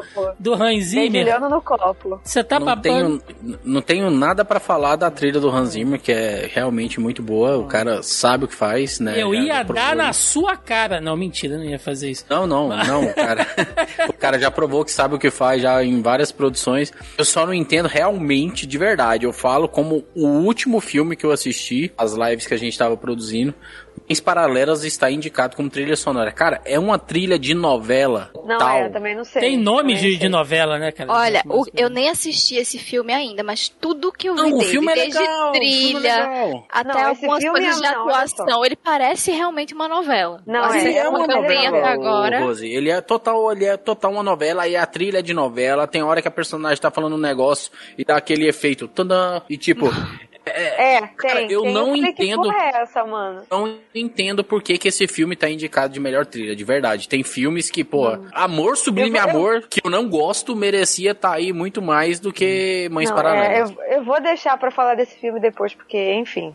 Não vou, não vou gastar, gastar saliva agora, não. É, porque nós já tivemos aqui, olha, pra emendar em melhor trilha sonora, é melhor som com Belfast, Duna, Sem Tempo para Morrer, Ataque dos Cães, Amor Sublime Amor e levou Duna de novo aí, ó. Esse não tinha nem concorrência também, né, gente? Esse, esse justo, esse não, muito mas, justo. é- mas olha só, a gente já falou isso aqui, que são prêmios que geralmente eles são casados. Sim. Então, se ele levou a edição de som, ele vai levar o outro e vice-versa. Eles não. Mas não, tem, tem como edição de som mais. Mel. É, Agora é tudo hoje- junto. É uma categoria só de som agora. Som e mixagem agora é melhor som. Bom, seguindo aqui, maquiagem e cabelo, Um Príncipe em Nova York 2, Cruella, Duna, Os Olhos de Tammy Faye e Casa Gucci. E levou, levou, né, os belíssimos Olhos de Tammy Faye. Levou aí pra maquiagem e cabelo. Ficou, ficou bom? Vocês acham que tava da hora? Tem nem que discutir. Nossa, Não tem nem como, já mano. sempre Fez ficou. toda a diferença. É, fez toda a diferença. E ela mesma falou, né, que deu vida ao personagem, o que deu vida ao personagem, que fazia ela entrar no personagem, era a maquiagem, era o cabelo, era o figurino. E não E só ela- ela, porque o Andrew Garfield trabalha também, ele também usou maquiagem, né? Ele precisou usar Uhum. Isso. pra compor o- o personagem que é o marido dela. Então, assim, não tinha como. Fez toda a diferença pra construção do- dos personagens, né? Que é baseado em pessoas da, da vida real. Uhum. E que ano do Andrew Garfield, né, cara? Tic Boom, Olhos de Tammy Faye, Homem-Aranha, que ano pro cara, né? O- E, e foi muito legal porque é, foi o que eu, que eu tinha até comentado no início do cast, que a Jessica Chastain ficou na, na, na borda ali, na beira do palco ali, cumprimentando a galera toda da equipe de maquiagem, cabelo e tal, porque ela fala, ela tem consciência de que a personagem dela dependia muito disso. A personagem dela era caricata de verdade, era conhecida por esses exageros, vamos assim dizer. É, então ela reconheceu e a única coisa ruim foi, foi no Twitter, né? Que a gente sabe que o Twitter é aquele poço de, de ódio, que foi a fanbase de Cruella, putíssima da vida, porque Cruella não levou, né? Fanbase de Cruella. E depois vocês querem Tem, falar tem, tem, claro que do tem. Snyder. Mas, Thiago, tudo tem fanbase. Não, mas, é, mas é- isso aí é derrota demais, cara. Fanbase de Cruella não. Eles acharam que Cruella, a única coisa que Cruella pra eles ia levar era maquiagem de cabelo. Aí não levou, Não, não. um putinho. Negócio de fanbase de Cruella é uma puta de uma cachorrada. Seguindo aqui, gente, para melhor atriz coadjuvante, tivemos a Jessie Buckley como a filha perdida, a Ariana DeBose como Amor Sublime Amor, a Judy Dent por Belfast, Kirsten Dust por Ataque dos Cães e a Anja, Anja Nui, é isso? Anja Nui Ellis Daniel Ellis. por King Richard e levou a Ariana DeBose por Amor Sublime Amor, muito comemorado, né? Não, merecidíssimo, não que as outras né, não merecessem. Eu acho que se a Ariana não ganhasse, é, a, acho que a Jessie Buckley merecia, porque a personagem dela e Filha Perdida é uma coisa assim incômoda, mas faz, ela é muito. A atuação dela é muito foda nesse filme. Esse filme é muito pesado, porque ele fala do peso da maternidade, né? Então eu vi que muita gente reclamando do filme, é, muito homem, né? Vamos deixar claro reclamando, mas é porque a autora, porque esse livro, esse filme é baseado num livro, né, da Helena Ferrante, é, ele, a filha perdida fala sobre isso, né? Fala sobre uma mãe que ela tá às voltas com a maternidade e ela chega num momento da vida que é onde a Jessie Buckley faz essa, essa, esse papel, né? Que ela tá tentando perseguir a carreira dela de, de acadêmica e a maternidade está atrapalhando. E ela tenta lidar com isso, né? E é como é o reflexo disso na vida dela pessoal, na vida dela como mãe e como isso acaba é, refletindo pro futuro dela, né? O fato que ela é distante das filhas e tal, mas que dentro do filme só faz sentido por conta da atuação da Jessie Buckley. Mas a Ariana DeBose mereceu muito, porque ela assim, porque assim, em Amor Sublime Amor, os protagonistas são muito sem. Aquela garota com aquela cabeça daquele tamanho, que ela apareceu pra fazer a premiação lá, né? Eu esqueci o nome da atriz. Rachel. Ela é, é Rachel Zenner, não é? Zegler. Eu- Zegler, isso. Ela é muito sem graça, muito sem graça, muito sem graça. Spielberg que me, que me perdoe, mas meu Gosto Deus, dela, que menininha vou sem dizer, graça. gosto dela, gosto dela. Ela Essa é Branca de Neve graça. agora. Nossa, ela é muito sem graça. Ela, eu tô de cara com aquele tamanho na cabeça dela, até agora. e ela com, com o Ansel, nossa senhora, dois sem graça. Então, assim, Ele pra é mim, ruim, ele é ruim. Pra mim, o que se destaca no filme, o que se destacava na versão anterior e o que se destaca agora continua exatamente as mesmas, as mesmas coisas. Que são as duas gangues. E que é a Anitta, que tá de um Isso. lado, e o Reef, que tá do outro, né? E As a duas Anitta- ganharam, né, de Oscar de ator coadjuvante. A Maravilhoso. Rita Moreno, a Rita Moreno, que tava lá, né, no auge de seus 90 anos, fez a Anitta na versão de, da, de 61 do filme. Ela trabalha nesse filme agora num outro papel, obviamente. E agora, de novo, a Ariana DeBose ganhou por esse mesmo papel, entendeu? Então, assim, é merecidíssimo, merecidíssimo. E o discurso dela foi muito bom, né? Maravilha. Seguindo aqui para a melhor fotografia, tivemos Duna, Ataque dos Cães, Beco do Pesadelo, A Tragédia de Macbeth e Amor Sublime Amor. E ganhou Duna. Levou aí mais uma vez, apesar de eu achar que Ataque dos Cães tem uma fotografia belíssima, né? Duna, realmente, é difícil, cara. Foto... Quando eu vi Duna, já falei, porra, fotografia já tá dado, meu irmão, porque é difícil. É, mas essa categoria tava, tava complicada, assim, porque eu acho que qualquer um que ganhasse aqui, a gente não ia Sim. poder reclamar, não. Sim. É. Eu achei que tragédia de Macbeth levava essa. Eu achei que ia ser o único prêmio da tragédia de Macbeth. mas foi trágico. É, para efeitos visuais, nós tivemos aqui Duna, Free Guy, Sem Tempo para Morrer, Shang-Chi e Homem-Aranha Sem Volta para Casa e levou o Duna, gente. Tem uma E- pergunta: o que, que Hum. o Shang-Chi tá fazendo nessa categoria? Porra. Até agora. O filme inteiro só tem efeito visual. É, Então, pois vocês é. estão sabendo do Mas o efeito que tá é rolando. ruim. Shang-Chi merece mais do que Homem-Aranha, tá aí. Também viu? acho. Também Ah, eu não acho. posso opinar, porque eu sou uma das cinco pessoas no mundo que não viu Homem-Aranha ainda. Hum. Embora eu saiba de todos os spoilers já. Mas ok. os efeitos de Shang-Chi são muito só, melhores do que os de. Homem-Aranha. De Guy também. só- De Free Guy também. Rapidinho, tá rolando uma polêmica, não sei se vocês viram, né? O, o Twitter é uma beleza por conta disso, né? Mas tá rolando uma polêmica falando justamente sobre esse lance dos efeitos visuais do, do Shang-Chi, porque os caras chegaram a construir os cenários práticos. Tipo, eles estavam todos eles construídos. E aí, de última hora, eles optaram em fazer tudo computação gráfica. Porque é mais barato e é mais rápido, entre várias aspas, tá, gente? Esse barato e rápido aí, visão do estúdio. Então, é, tá rolando uma certa polêmica, e justamente por isso que a Rose falou, porque tem alguns efeitos que são muito ruins, principalmente quando você vê em casa. Na- no cinema você não repara tanto nisso, mas quando você vê em casa, você realmente taca que tem algumas coisas que estão muito fora do lugar. Mas por conta disso, porque tinha um efeito, é, tinha o cenário prático, tinha tudo construído, e eles preferiram fazer a parada em CGI, entendeu? E aí tem coisas que não dá pra você fazer, não Yeah. tem como. Se você colocar uma camada em cima de camada em cima de camada, aquilo ali vai ficar ruim. Então é mais uma escolha do estúdio do que dos próprios caras que trabalharam. O Shang-Chi, pra mim, a- o, a- o terceiro ato dele ali, pra mim, é um live action de, sei lá, de qualquer animação do estúdio Ghibli. É, aí vira loucura, assim. Só, só Virou um loucurona, assim, louca. De, Só- de- de dragão voando, a pessoa segurando um dragão. voando e quê. nadando, que o dragão nada também, ele sai da É. água e é, é loucura. Agora, só pegando aqui um gancho da outra categoria que a gente falou sobre fotografia, já que vocês estão falando de filmes da Marvel, enfim, tinha uma galera jurando que Eternos estaria em melhor fotografia, mas não vai, né, gente? É, Não. é tudo robô, gente. Não, tem. passou, não passou na peneira, não, Não passou tem na peneira. como, Sou não. Tá Marvete, mas sou Não Marvete, mas não, não, não, não, não. Não vai, não Não, Tem que ser.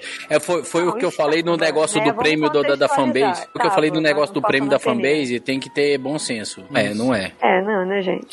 É, seguindo aqui para a melhor animação, tivemos Encanto, Flea, Luca, A Família Mitchell e a Revolta das Máquinas, e Raya e o Último da Dragão, e levou Ah. Encanto, que é uma animação legalzinho, eu assisti tem mais ou menos duas semanas e tal. Agora, eu vou falar aqui que, assim, dos últimos anos, pelo, pelo setting, né, de, de, de indicados aqui, essa foi uma das categorias mais fracas de animação no Oscar, hein, que eu vi nos últimos anos, Foi. assim. Tá bem qualquer coisa, cara. Tá bem, assim, nhé. Tá mesmo. Achou, Thiago? Mas Eu por quê? achei. Por quê? Explica, explica.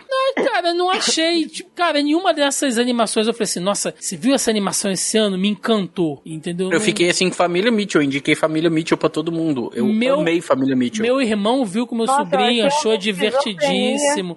É, Não, mas eu fiquei doida. Eu falei, mano, o que, que eu tô assistindo? é divertido, mas quando você- se você pegar os indicados de melhor animação, Marcos, dos anos anteriores, porra, sabe? É um esse, outro rolê. Esse ano tá bem morno, assim. Não tô dizendo que tá ruim, não. Mas tá bem assim, tipo, sabe? Qualquer um que tivesse ganho, ok, né? Eu acho que aos poucos o problema maior que a gente tem que, tem que notar e tem que frisar e tem que falar quanto é tempo é que a Disney aos poucos está tomando. Que agora com o streaming tem a possibilidade. Antigamente, sempre, ai, é, são cinco indicados: um filme da Disney, um filme da Pixar e outros três. Agora com o streaming, não. Agora com o streaming, já esse ano foram três filmes da Disney: Encanto, Luca e Raya. Disney Pixar, né? Que eu falo tudo junto, porque é tudo da mesma coisa. Já foram três filmes. Então, com o streaming agora, cara, a possibilidade da Disney mo- monopolizar essa categoria que já era monopolizada premiação, mas agora monopolizar até nas indicações, fica maior. Porque, por exemplo, a gente já teve o Red, já foi lançado. Que é melhor que Encanto. Então,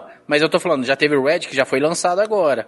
Aí, até o Oscar do ano que vem, imagina quantas animações boas eles também não podem lançar pra tentar monopolizar essa categoria de animação pro ano que vem. Quem não gostou. Ed, acabou. Quem, quem, Então a gente tem que notar, a gente tem que notar isso. E foi por isso que eu gostei muito de Família Mitchell, porque ele sai um pouco do senso comum. Ele é da mesma galera que fez o, o Aranha Verso, a na Sony. É, então eu gostei, apesar dele repetir um pouco da linguagem do, do, do próprio Aranha Verso e tal, foi um filme que eu gostei muito. E é, foi uma animação que eu achava que talvez poderia ter ganhado como melhor documentário, porque ela concorreu como melhor filme internacional, animação, não sei o que, ela concorreu em categorias importantes, então eu achei que talvez ela pudesse levar como documentário e não levar como animação, mas Flea também é uma animação incrível para dentro da proposta que ela, que ela se, se dispõe a fazer ali dentro da narrativa, ela se dispõe a contar, então eu acho assim que, que a gente tem que tomar um pouco de cuidado, é, como eu disse, novamente frisando com o cara que é Marvete, que Marvete Disney barra Disney, e tomar cuidado aí com esse monopólio de Disney, porque tá, tá perigoso nessa categoria, cara, eu acho. Quem- Verdade, pros, pró- pros próximos anos com streaming, os caras vão poder lançar quatro animações, cinco animações no ano, cara. É perigosíssimo isso. Seguindo o melhor ator coadjuvante, tem o, o Ciaran, né? Ciaran Hinds, por Belfast. Cara, difícil ler o nome dessa galera aqui, hein? Troy Era. Obrigado. Troy Kutsur. É isso? No Ritmo do Coração. Jesse Plimons por Ataque dos Cães. O D.K. Simons por Apresentando os Ricardos. E o Cod Smith McAfee por Ataque dos Cães. E levou o Troy Kutsur pelo No Ritmo do Coração. Merecido, ator. merecido. É o segundo ator surdo a, a ganhar um Oscar. Segundo. Primeiro tinha sido justamente a Marley Matlin, né, que faz a esposa dele nesse filme. Sim, nos Sim, anos E que é a 80. produtora do filme. Isso. Sim. E a atuação dele, gente, socorro, né? Eu só quero dizer muito que os emo- franceses estão revoltadíssimos. Família Bellier. Exatamente. Eu quero dizer que os franceses, tô falando sério, tá, gente? Que eu sigo muito é, jornal e, e revista é, francesa, né, de cinema, essas coisas assim, Telerama, Le Figaro e é, Cinemarama. Então, assim, eles estão revoltadíssimos. Alguns estão revoltados e outros, muito espertamente, estão falando que essa é uma vitória francesa, porque o Coda, né, que é o título original que é- ficou traduzido no ritmo do coração, que não tem como traduzir Coda, que é um anagrama é, de uma parada americana, daqui a, pouco, daqui a pouco eu falo, que é remake de um filme de 2014 francês. E o estúdio, né, a, esqueci o nome da menina agora, comprou os direitos autoral, ela- daqui a pouco aparece o nome dela aqui, é, ela comprou os direitos desse filme e ela ela fez o filme, esse filme é um filme indie. Ele foi levado pra Sundance e aí a Apple comprou o filme pra distribuir, né? Comprou os direitos de distribuição e marketing. Então, é, só quero dizer isso, que os franceses estão revoltadíssimos porque em 2014 Família Belier foi ignorada no Oscar e agora a versão americana está sendo extremamente aplaudida. Mas a família Bellier já é um remake de um filme alemão dos anos 90. Olha aí, Inception. Inception europeu. Europeu. É o Ele é, Inception um filme, da... ele é remake de um filme alemão dos anos 90 e tanto o alemão quanto o francês não contam o elenco, né, com, com o mudo e no ritmo do coração o Coda é, é a primeira vez que essa história é contada realmente com o elenco surdo-mudo, que faz uma total diferença e Todo mundo é errado. É, é, É é, eu, surdo. eu- fiquei, é, é, é. A gente, Surdo, a gente é ainda tem que surdo. aprender a usar os termos certos ainda. Desculpa Porque se eles alguém. usam. Não, é, é simples assim. É, a pessoa, se ela usa o- a linguagem de sinais, ela não é muda, ela sabe falar. Você que não entende a linguagem dela. Então é só surdo. Ela não fala o que a gente fala, mas ela fala. Eu tomei essa porrada também. É por isso que eu sou. É, eu tô, né, é isso que eu falo, é, a gente tá aprendendo, gente. Não é, mas esse lance que a gente fala de surdo mundo é que a gente acha que o nossa, no- o que a gente fala, né? Ah, fala, mas a linguagem deles de sinais, ou Libras, como a gente fala aqui, mas ou a, ou a ACLL, né, que é o American Sign Language, também é, uma, é um idioma. Então eles falam, eles só não falam como a gente fala. Eu achei o filme alemão, chama Além do Silêncio, de 96. Aí, ó. Mas enfim, os franceses estão tão. Eu queria deixar essa, essa coisa registrada dos É. franceses, porque eu achei engraçado, que eu tenho um amigo francês que ele tá muito possesso, eu tô rindo, porque não tem o que fazer, gente, eu tô achando graça. Cuidado, hein, É, gente. daqui, a, daqui a pouco a gente descobre que esse filme alemão é um remake de um filme sul-coreano. Sim, acaba sempre. Ó, e se você mora na França, cuidado, porque quando o francês fica revoltado, ele queima carro. Ele Complicado, Rose. É complicado, Rose, porque o que- ele alemão, é de no- o alemão é de 96. O cinema sul-coreano começou a se desenvolver em 94, 95 com Jurassic Park. O sul-coreano é difícil, mas veio de outro. Temos aqui, olha, já que vocês estão falando aí, de, vocês estão tão engraçadinhos, né? Falando aí do Mapa Mundi, temos aqui, olha, melhor filme internacional, Drive My Car, né? Que é o filme Melhor japonês. categoria do ano. Flea, da Dinamarca, A Mão de Deus, da Itália, Felicidade das Pequenas Coisas, do Butão, e A Pior Pessoa do Mundo, da Noruega, e levou o Drive My Car japonês aí, levou o filme. Melhor Drive categoria do ano. Gente, esse filme, eu, já, eu, eu até fiz um mini review lá. é, esse filme ele é um exercício de paciência. Ele tem três horas, três horas, então vão assistir com esta ciência que o filme tem três horas. E você não pode piscar, porque senão você perde. Ele é um enorme de um prólogo, porque ele fica, ele te conta uma coisa que ele vai desenvolver só na cena seguinte. Então ele é o tempo inteiro assim. Ele fica te preparando para o que vai vir depois. Então tudo é um enorme prólogo. A cena inicial do filme tem 40 minutos. Até o filme começar, subir os créditos, né, mostrar os nomes e tal e o título, tem 40 minutos. É tipo o Superman gritando no Snyder Cut, né? Não sei, eu não vi. É mais ou menos isso. Mas assim, eu, eu recomendo, eu recomendo de fato. Viu que todos, fica Mel? o aviso, fica o aviso. Eu não vi todos. Eu só vi o. Eu só vi os filmes indicados nas categorias principais mesmo. Tipo, atriz, ator e melhor Não, filme. mas eu, eu- E a animação, porque eu fui vendo esporadicamente. Meu favorito aí era A Pior Pessoa do Mundo. Pra mim era um filme que a atriz é um até a atriz, A24, não é? a atriz merecia, a atriz merecia ter sido indicada como melhor atriz até no lugar da própria Penélope Cruz, que a gente já falou de Mães Paralelas. Atriz merecia ter sido indicada. É, o roteiro foi indicado, inclusive. É, a Pior Pessoa do Mundo pra mim foi uma das grandes surpresas dessa cerimônia, porque foi um filme que eu fui ver sem esperar nada e saí realmente encantado com o filme, de verdade, assim. Eu entendo o Drive My Car ganhar e todo o apelo que o filme tem e tudo mais, toda a cinematografia que o Yosuke Hamaguchi conseguiu imprimir aí, pegou um conto que é pequeno e conseguiu transformar um conto minúsculo, ele fez quase o Peter Jackson Hobbit, né? Um livro pequeno e fez três filmes. Ele pegou um conto e fez três horas. é, Mas aí ele, ele conseguiu trabalhar o silêncio e tal. Então tem todas as explicações. Se você vê entrevistas do diretor, você consegue entender um pouco o que ele quis passar é, com, esse, com essas pausas dramáticas, vamos assim dizer, dele. Mas pra mim, o meu favorito dessa categoria era a pior pessoa do mundo, porque realmente é um filme encantador que você embarca com a personagem, você entende a personagem, você cresce com a personagem e no final você você começa puto com ela e no final você termina e fala, porra, e te É. dá um abraço agora, saca? Então a pior pessoa do mundo pra mim é o melhor dessa categoria. Drive My Car entendo total ganhar aí o prêmio. Por falar em. Sabem fazer isso muito bem. É. Nessas essas narrativas, assim, que às vezes você começa até meio puto com a personagem e, e depois você abraça. Na verdade, eu acho que é uma característica muito do, do cinema ali da parte da Escandinávia, no geral. É por isso que a gente tem que chamar a pessoa, cara, que, que é sommelier, né? É um cinema escandinavo, né? Assim, Pô, fiquei até mais inteligente aqui só de ouvir isso.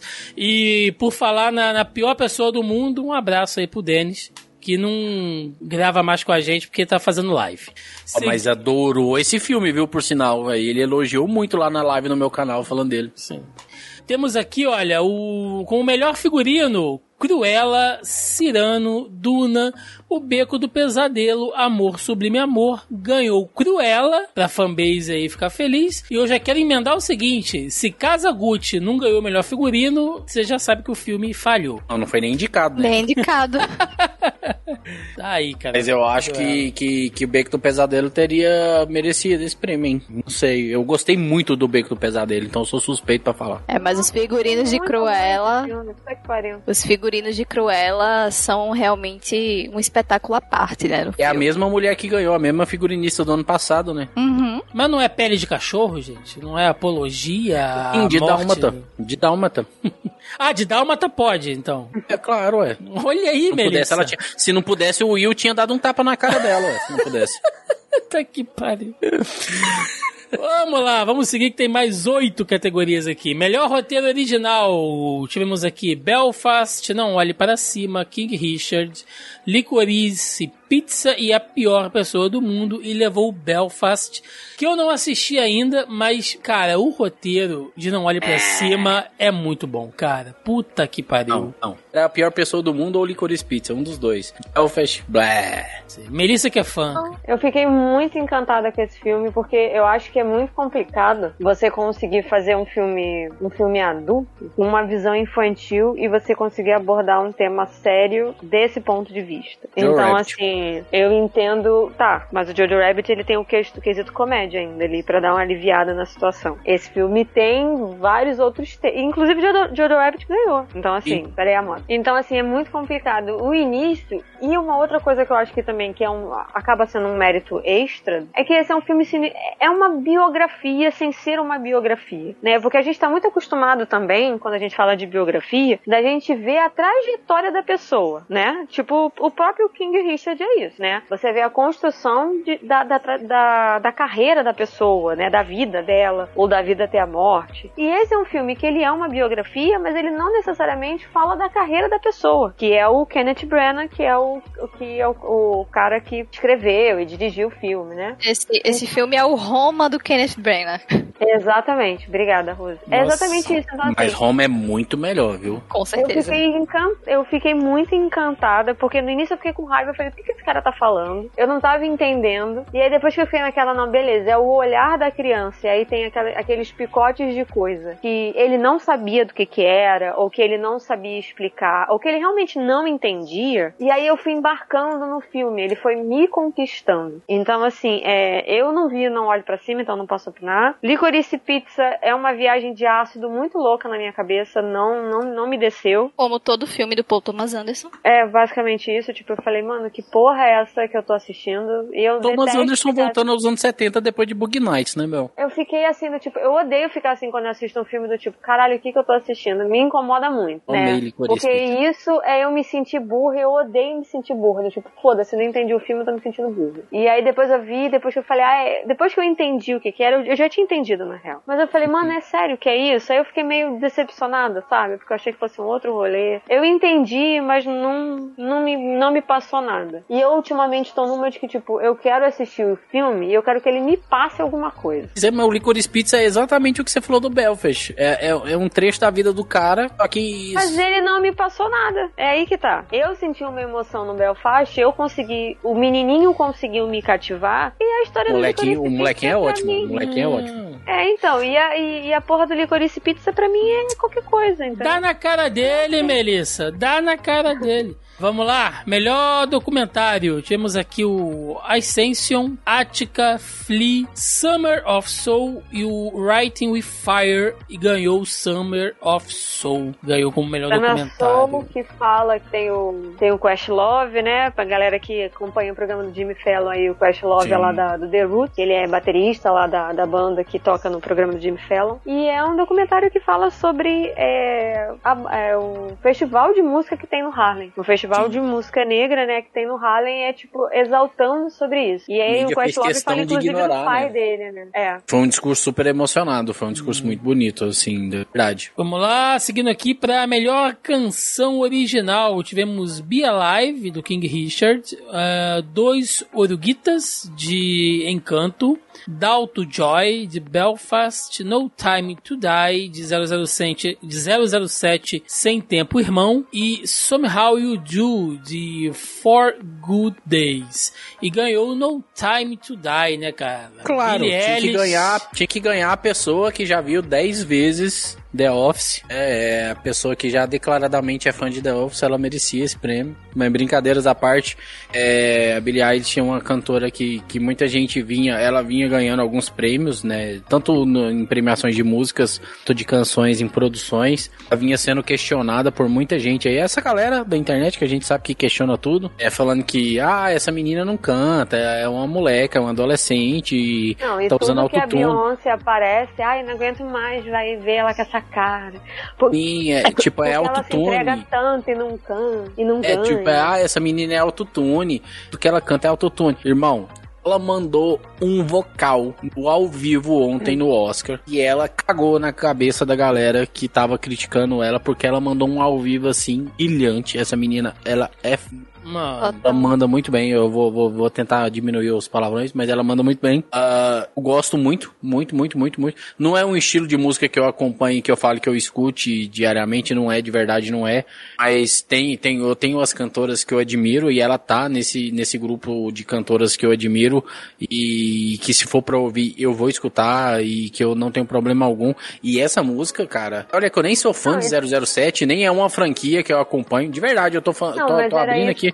Tô abrindo Não, mas agora, era não é nenhuma que- franquia que eu acompanho, mas, cara, tá errado. Mas música. isso mesmo, que- é, tá errado. Mas isso mesmo que eu ia falar é que, cara, é, 007 tá completando 60 anos, né? Esse ano, 2022, a franquia completa 60 anos. Em outubro, Especial, muito perto do meu aniversário, por isso que é muito bom. Mas, gente, não tem uma música ruim. Não, se tem A trilha 007, sonora, tem prêmio de canção, gente. Não tem como, não tem condição. É, porque não tem 007 agora sem sacanagem mesmo. Tem, sem palhaçada. Se você pega a trilha sonora de 007 pra ouvir, Ah, tá é uma aula de música Tá muito foda, porque cada abertura acompanha uma tendência musical da época e que acaba casando com o filme. Sim. E é uma, um- e é uma trilha muito diversificada, porque a gente tem de Ahá, a Garbage, a Madonna, a Tina Turner. Então é uma parada absurda, entendeu? E eu vi o de- pessoal de- falando que a música dela é meio que um complemento da música da Adele. Eu, não- eu não sei porque eu não, como eu não acompanho a franquia tanto, Eu mas, não- é eu tenho por- que- mas o pessoal falou que é meio Mas que um é complemento porque da música da o Adele. fi- porque essa linha de filmes do lá do Daniel Craig, eles são interligados todos. É uma linha do tempo só, entendeu? Diferentes de, de outros 007. Então,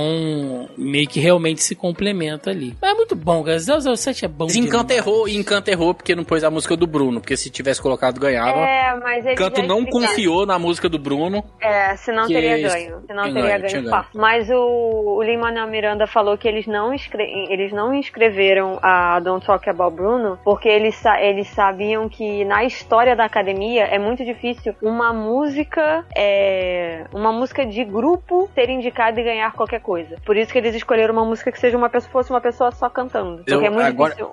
Um Vou, ato acrescen- vou acrescentar no que você tá falando, Mel.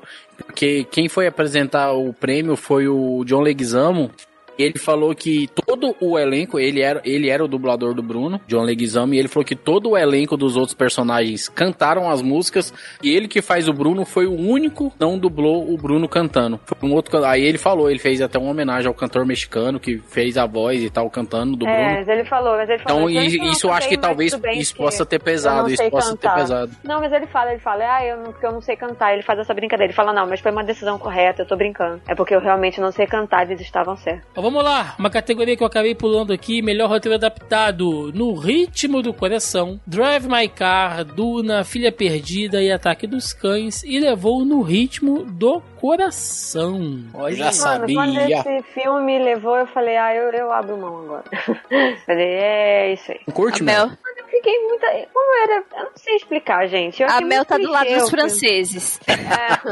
Não, nem. Mas a Mel também tem uma parte alemã, então os alemães lá nos anos 90 também dá Não, o é comichão porque- na Mel. Dá Eu- eu um comichão na Mel. É, eu Não, Thiago, não vem, por- não vem com piadinha, não. Não vem com Chris Rock, não, Thiago, que eu vou te dar um tapa na cara. Dá na cara dele! Não, mas eu queria muito que. A minha torcida do Oscar inteira era pro ataque dos cães. Então, tipo, eu tava torcendo muito pra ganhar qualquer coisa. E eu fiquei muito assim de melhor roteiro adaptado. Porque você vai fazer adaptação. do- Ah, não sei, gente, eu não sei explicar. Mas eu falei, mas nesse ponto que eu falei, ah, abrir mão, do tipo, quando eu abri mão, foi que eu vi que dali em frente eles iam ganhar qualquer coisa. Entendeu? Aí eu falei, ah, ok. Mas eu entendo que levou o melhor roteiro adaptado porque eles tiveram que fazer a adaptação de toda a linguagem de sinais, isso que não é uma parada fácil. Eu entendo, não tiro mérito, mas não, não era o meu preferido pra ganhar, obviamente. Eu amo o filme, foi um filme que me fez chorar, assim, de soluçar copiosamente. Mas eu acho que realmente nessa categoria Ataque dos Cães merecia mais. Isso eu concordo. Mas vocês podem ficar felizes, porque olha só, já estamos em melhor direção e tivemos aqui os indicados o, o Kenneth Branagh com Belfast, o Hamaguchi Ryusuke com Drive My Car, a Jane Campion com Ataque dos Cães, Steven Spielberg com Amor Sublime Amor e o Paul Thomas Anderson com Licorice Pizza e ganhou a Jane Mano, se o- Campion. Como Ataque diria o Thomas Denis, como diria o Denis, né? A Jenny Champion, né? burro, né, cara? Não sabe nem Mano, ler. se o Paul Thomas Anderson ganhava, eu desligava a televisão. Cara, já pensou, cara? Ó, Mano, com esses outros aqui, se esse maluco ganhasse, não. Ele ia Não, fazer mais não. 18 Resident Evil depois disso. Porra, não, mano. Não, mano. Pô, não é o mesmo não, Thiago. Não é, Doido? não é o. Não, Ué, não é. Ih, confundi, cara. não, velho. Não é o marido da, da, da, da, da menina, não. Tá louco, velho. Esse é o Paul Thomas Anderson, irmão. Do Embriagar de Amor, Bug Nights e tal, né? Do, do mestre, não é não. ah, velho. eu é o cara, confundi não. com, com o Paul W.S. Anderson, olha aí. Ah, mas foi, foi, foi uma confusão honesta, porra. Foi uma confusão Porra, o honesta. marido da Mila Jovovich nunca. Se Ué, esse cara tivesse aí. indicado ao Oscar de direção, Que dava um isso, hein, chute no Marco? cu. Tá louco, tá louco. Preconceituoso demais, olha aí, cara. Tô mesmo, o cara é ruim, pô. Que isso. Olha, Mar. Marido da Não, mas Maya Rudolph. Não, verdade, mas feliz. que verdade, ó, a Rose trazendo informação pra gente. Não, mas eu a minha. muito feliz que a Jane ganhou, porque merecia. Mereceu. A Jane Mas Champion. eu tô, Foi campeã. mas eu tô triste porque só tem ela de mulher nessa categoria, né? Puta que pariu. Ai, cara. É, foi até o que é, originou o discurso dela que ficou interpretado lá no, no Critic Choice. Porque teve outras diretoras que, que, que, que tiveram trabalhos expressivos. A é, de Meg cabeça. Gyllenhaal, por que, que ela não tá aqui? Sim, eu, eu ia falar, de cabeça eu lembro da Meg Gyllenhaal, mas também tem, um, tem uma outra que agora, porra, eu tava com ela, o nome dela na cabeça agora, mas sumiu. Tinha outras diretoras, então aí, só que no Critics' Choice, nessas outras premiações diferentes do Oscar, porque no Oscar a galera bebe depois da premiação. Esses outros prêmios a galera bebe durante. Então, a Jenny Campion, ela tava lá na mesa dela com a galera dela, o pessoal ganhando prêmio pra caramba e tal, e lá, lá, lá, bebendo seu vinho branco lá, seu espumante e tal, e mandando ver. Quando ela ganhou o prêmio, ela subiu e foi querer fazer aquela brincadeira com as irmãs Williams. Eu não estou de maneira nenhuma passando pano. Mas ela. Eu, eu acho que eu entendo o que ela quis dizer. Eu acho que eu entendo o que ela quis dizer. Ela falou de uma maneira totalmente errada. Ela quis dizer, tipo, ai, eu entendo as irmãs Williams. Tiveram que competir a vida inteira e tal, mas eu tô aqui competindo com homens enquanto vocês competiram com mulheres. Aquilo pegou mal a caramba, queimou o filme dela com um pessoal legal. É, então, tipo, eu entendo, porque ela tava realmente, você via na cara dela no discurso dela, eu assisti ao vivo a premiação, ela tava claramente bêbada. Tava mamada. Quando- Tava mamada. Tava, tava, tava. Ela tava claramente bêbada quando ela subiu lá no palco. Que ontem, enquanto ela ela subiu pra receber, ela tava toda séria, com um papelzinho na mão. Falei, cara, isso aqui é um discurso padrão o que ela fez ontem. Foi no outro, ela fez um discurso solto, livre, falou besteira, falou merda. E eu entendo que ela quis dizer que ela queria que outras diretoras estivessem competindo categoria de direção e não que as irmãs Williams eram menores do que ela porque competiram só com mulheres. Eu entendo que ela quis dizer isso, mas ela falou de uma maneira que a frase soou errado e pegou mal pra todo mundo numa transmissão ao vivo. Esse é o porém. Se eu sou a Serena Williams, eu dou uma raquetada nela de longe, assim, ó, uma bolada no olho. É, Gente, vamos aqui para as três últimas categorias. Temos melhor ator, Javier Bardem com apresentando os Ricardos, Benedict Cumberbatch por Ataque dos Cães, Andrew Garfield por Tic Tic Boom, Will Smith por King Richard e Denzel Washington pela tragédia de Macbeth. E levou o Willzão Will Smith. Já vou deixar aqui registrado que eu acho que não merecia. Bem não. Eu também. Independente de qualquer coisa, e vou ser muito clara e, e objetiva. Eu acho Eu- que, dentre esses aqui, ou o Andrew Garfield ou o Benedict Cumberbatch mereciam muito mais, porque o Will Smith está fazendo a mesma coisa que ele vem fazendo todos os anos. Ele só sabe fazer papel biográfico. Ele não faz outra coisa, porque as outras coisas que ele, fa que ele faz flopa. E eu O fiquei. mesmo, Eu falei, o mesmo caso do Denzel com a tragédia de Macbeth. Já tem uns quatro anos que só tá fazendo filmes teatrais. Gente, mas assim, É. eu, eu não é ruim, que eu- não é ruim, mas tá condicionado dentro daquele escopo ali de que é só Olha. esse É, tipo de não- personagem que ele tá fazendo. Mas num, mas num coisa de. num conjunto da obra, o Denzel tem outros tipos de papéis que Sim, já alçaram ele nessa, a, a esse Sim. ponto. E que beleza, eu acho que agora ele já tá num ponto muito confortável da carreira dele e que ele, ele tem o luxo de se permitir fazer outras coisas e testar outras coisas, né? Eu vi inclusive uma entrevista dele no Tapete Vermelho falando que ele gosta de, de Shakespeare e, e gosta disso porque é clássico e as pessoas gostam de clássico, né? E a mulher dele até inclusive vira e fala: Ah, você é um clássico, não sei o que, por isso todo mundo gosta de você. Ela faz uma brincadeira ali com ele, né? A esposa dele. Então eu acho que ele se dá esse direito. O Will Smith, Sim. ele vem há anos tentando ser reconhecido pelo Oscar numa categoria que a gente sabe que o Oscar adora, que é cinebiografia. ele tá né? persistindo no mesmo jeito. É, ele tá Mas persistindo. então, na mesma coisa. vocês, vocês não acham Eu que, que o acho que caso que o caso do Will Smith não é a mesma coisa que aconteceu com o DiCaprio? Não. É o, é o, Sim, é o Sim, a Oscar. academia, a academia tá dando prêmio de tipo, olha aqui um prêmio consolação. A gente não te gente deu tá em Ali e estamos te dando agora. Exatamente, a gente tá te dando agora pelo, pelo- por todo o seu esforço durante todos esses anos e tal. E tem uma outra questão também, né? Que é a questão das irmãs, da Vênus e da Serena, que elas são figuras extremamente importantes dentro do esporte e principalmente figuras importantes para os americanos, e isso pesa também, como vai pesar na categoria de melhor atriz, o fato de que é uma história que tá dentro do imaginário americano. Isso também tem muito peso. É. A diferença em relação à situação do DiCaprio, é, eu acho que Mel tem razão quando diz que o Will Smith ele se repete. O DiCaprio, pelo menos, ele Sim, ao ao sim, longo verdade. né, desses anos, ele pelo menos ele Sim. tentou diversificar o que ele estava fazendo. O Will Smith não. ele virou um Oscar bait ambulante. Procura da. Felicidade 2.0. É, mas ó, A Procura da Felicidade é um filme biográfico. O Um Homem Entre Gigantes é um filme biográfico. Ali é um filme biográfico. Então, assim, todas as Esquadrão tentativas dele- Suicida é um filme ruim? Então, e aí todos os filmes que ele tenta fazer foi esse, Esquadrão Suicida, não deu certo. Ele fez aquele Beleza Oculta, se eu não me engano, que ele é Nossa, a morte. esse filme é horrível. Horrorosamente. Sete Vidas. Sete Vidas, um filme biográfico. Sete Vidas também é um filme biográfico, também não deu certo. E aí tem todas essas questões, entendeu? Que ele tá nessa zona. Ele, nesse é ótimo, né? Perdão. Ele se encontra nessa zona de conforto porque essa foi um lugar que ele queria muito chegar. E que ele reconhece isso da academia. A academia tem o costume de premiar pessoas em papéis biográficos. Vamos lá para a categoria Melhor Meryl Streep, ou também conhecido como Melhor Atriz. Tivemos aqui Jessica Chastain por Os Olhos de Tammy Faye, Olivia Colman pela Filha Perdida, Penelope Cruz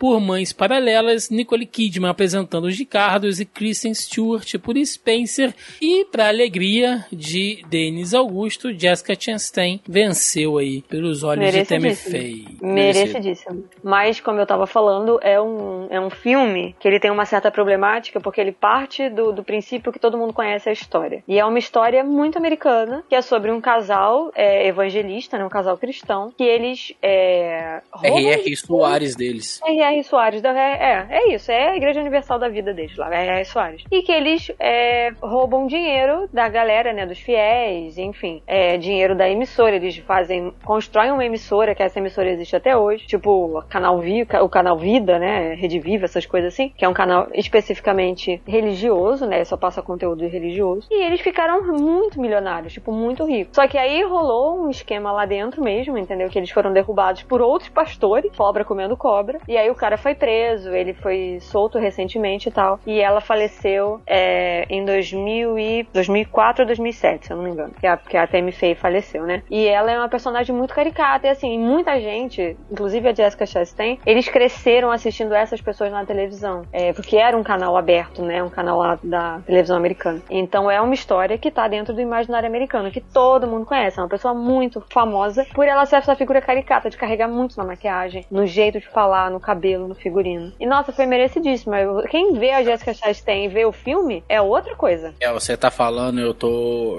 de verdade, eu, eu- é porque a gente aqui no. Eu, eu tô acostumado com live, a gente tá aqui no podcast, eu tô me arrepiando quando você tá falando, porque eu tô lembrando da cena dela, é, dela conversando com o cara pela TV, o cara com. que, que tem o HIV, aquela sequência. Cara, se você enxerga potência na atuação da Jessica, aquele momento que, que, que uma cena até muito bem montada, por sinal, que também é a montagem aí que filmes que ganharam montagem que estavam indicados mereciam até menos, porque essa montagem também é, é bem, é bem surreal, bem, bem centralizada e bem eficaz. É, cara, maneira como ela conversa, aquele cara pela TV, é, ah, cara, a Jessica Chastain, ela, dúvidas nenhuma, ela merecia o, merecia esse Oscar, ela tava incrível, ela, ela encarnou a personagem de um jeito até meio bizarro, ela é, foi, foi, foi, foi quase uma parada meio Jared Leto, assim, que ela entrou na personagem, assim, mas ainda bem que ela conseguiu entrar Não no- na parada... a menina, pelo amor de Não, Deus. não, eu ia falar, ela entrou na parada meio Jared Leto, mas me- a- até o ponto saudável da coisa. Ela conseguiu chegar no limiar do saudável antes de, de, de perder a mão ali. Mas, cara, de verdade, merecido. Merecido pra caramba. Quer dizer que ela fez, foi que nem a Lady Gaga, né? Que dizia que sentia a presença da.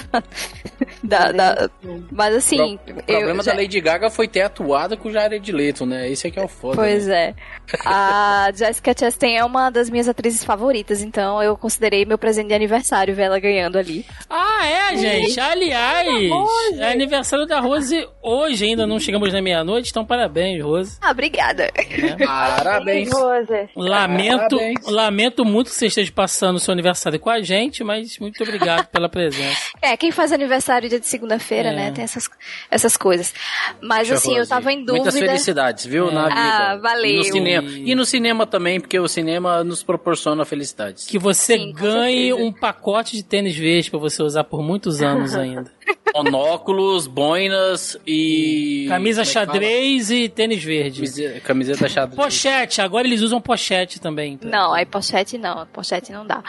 É, mas assim, é, eu gostei muito de ver a Jessica ganhando, mas eu também tava uma, uma pontinha de torcida pela Kristen Stewart, que eu achei que ela fez um trabalho excelente Concordo. como a Diana. Eu não vi. Não, Mas é um concordo, outro papel concordo. que eu acho que já deu também, gente. Não, é porque você tem que ver a Kirsten Stewart, ou Mel, É. sério, de Não, eu tô verdade. falando, eu tô falando no geral. Eu acho que, tipo, eu sei que isso vai ficar porque é uma outra coisa. É, é família real. Mas veja, Mel, mas sério, Todo Mel, veja, gosta. veja, veja. Não, eu vou ver te o conheço, filme, mas te- eu acho te, que- Eu te conheço, Mel, eu sei que você vai gostar, você vai gostar. Não tô falando que eu desgosto, tô falando que é uma coisa que já, já deu, né, gente? Da família real 20 vezes. Deixa a mulher descansar. A bichinha não deve ter nem conseguido reencarnar com isso ainda, mano. E pra fechar a categoria de melhor filme, tivemos aqui muitos indicados: Belfast, Não Olhe Para Cima, Duna, Licorice Pizza, Ataque dos Cães, No Ritmo do Coração, Drive My Car, King Richard, O Beco do Pesadelo, Amor Sublime Amor. E levou No Ritmo do Coração o vencedor aí. Melhor filme. Merecido, gente. Eu já sabia, eu já sabia. Cara, eu Sabia. acho que não. Mas uma coisa que eu prestei atenção e que eu até comentei isso com, com o Volto é como os filmes, alguns dos indicados, eles estavam usando multilínguas, né? Tipo, vários idiomas, né? Porque, por exemplo, em Amor Sublime Amor, a gente tem inglês e espanhol. E o Spielberg optou por não colocar legenda na parte em espanhol. Então a parte em espanhol do filme, ela está inteiramente em espanhol. Se você entende espanhol ou não, foda-se, o problema é inteiramente seu. Já tá na hora de você sacar o segundo ou talvez o primeiro idioma mais falado nos Estados Unidos. Na verdade, eu achei Né? isso a melhor coisa do Amor Sublime Amor, de verdade, Mel. Pra mim, a Não, melhor sim. coisa do filme é isso. É, então a, a gente tem, né, a gente tem Amor Sublime Amor, que tem esses dois, né, tem essas co-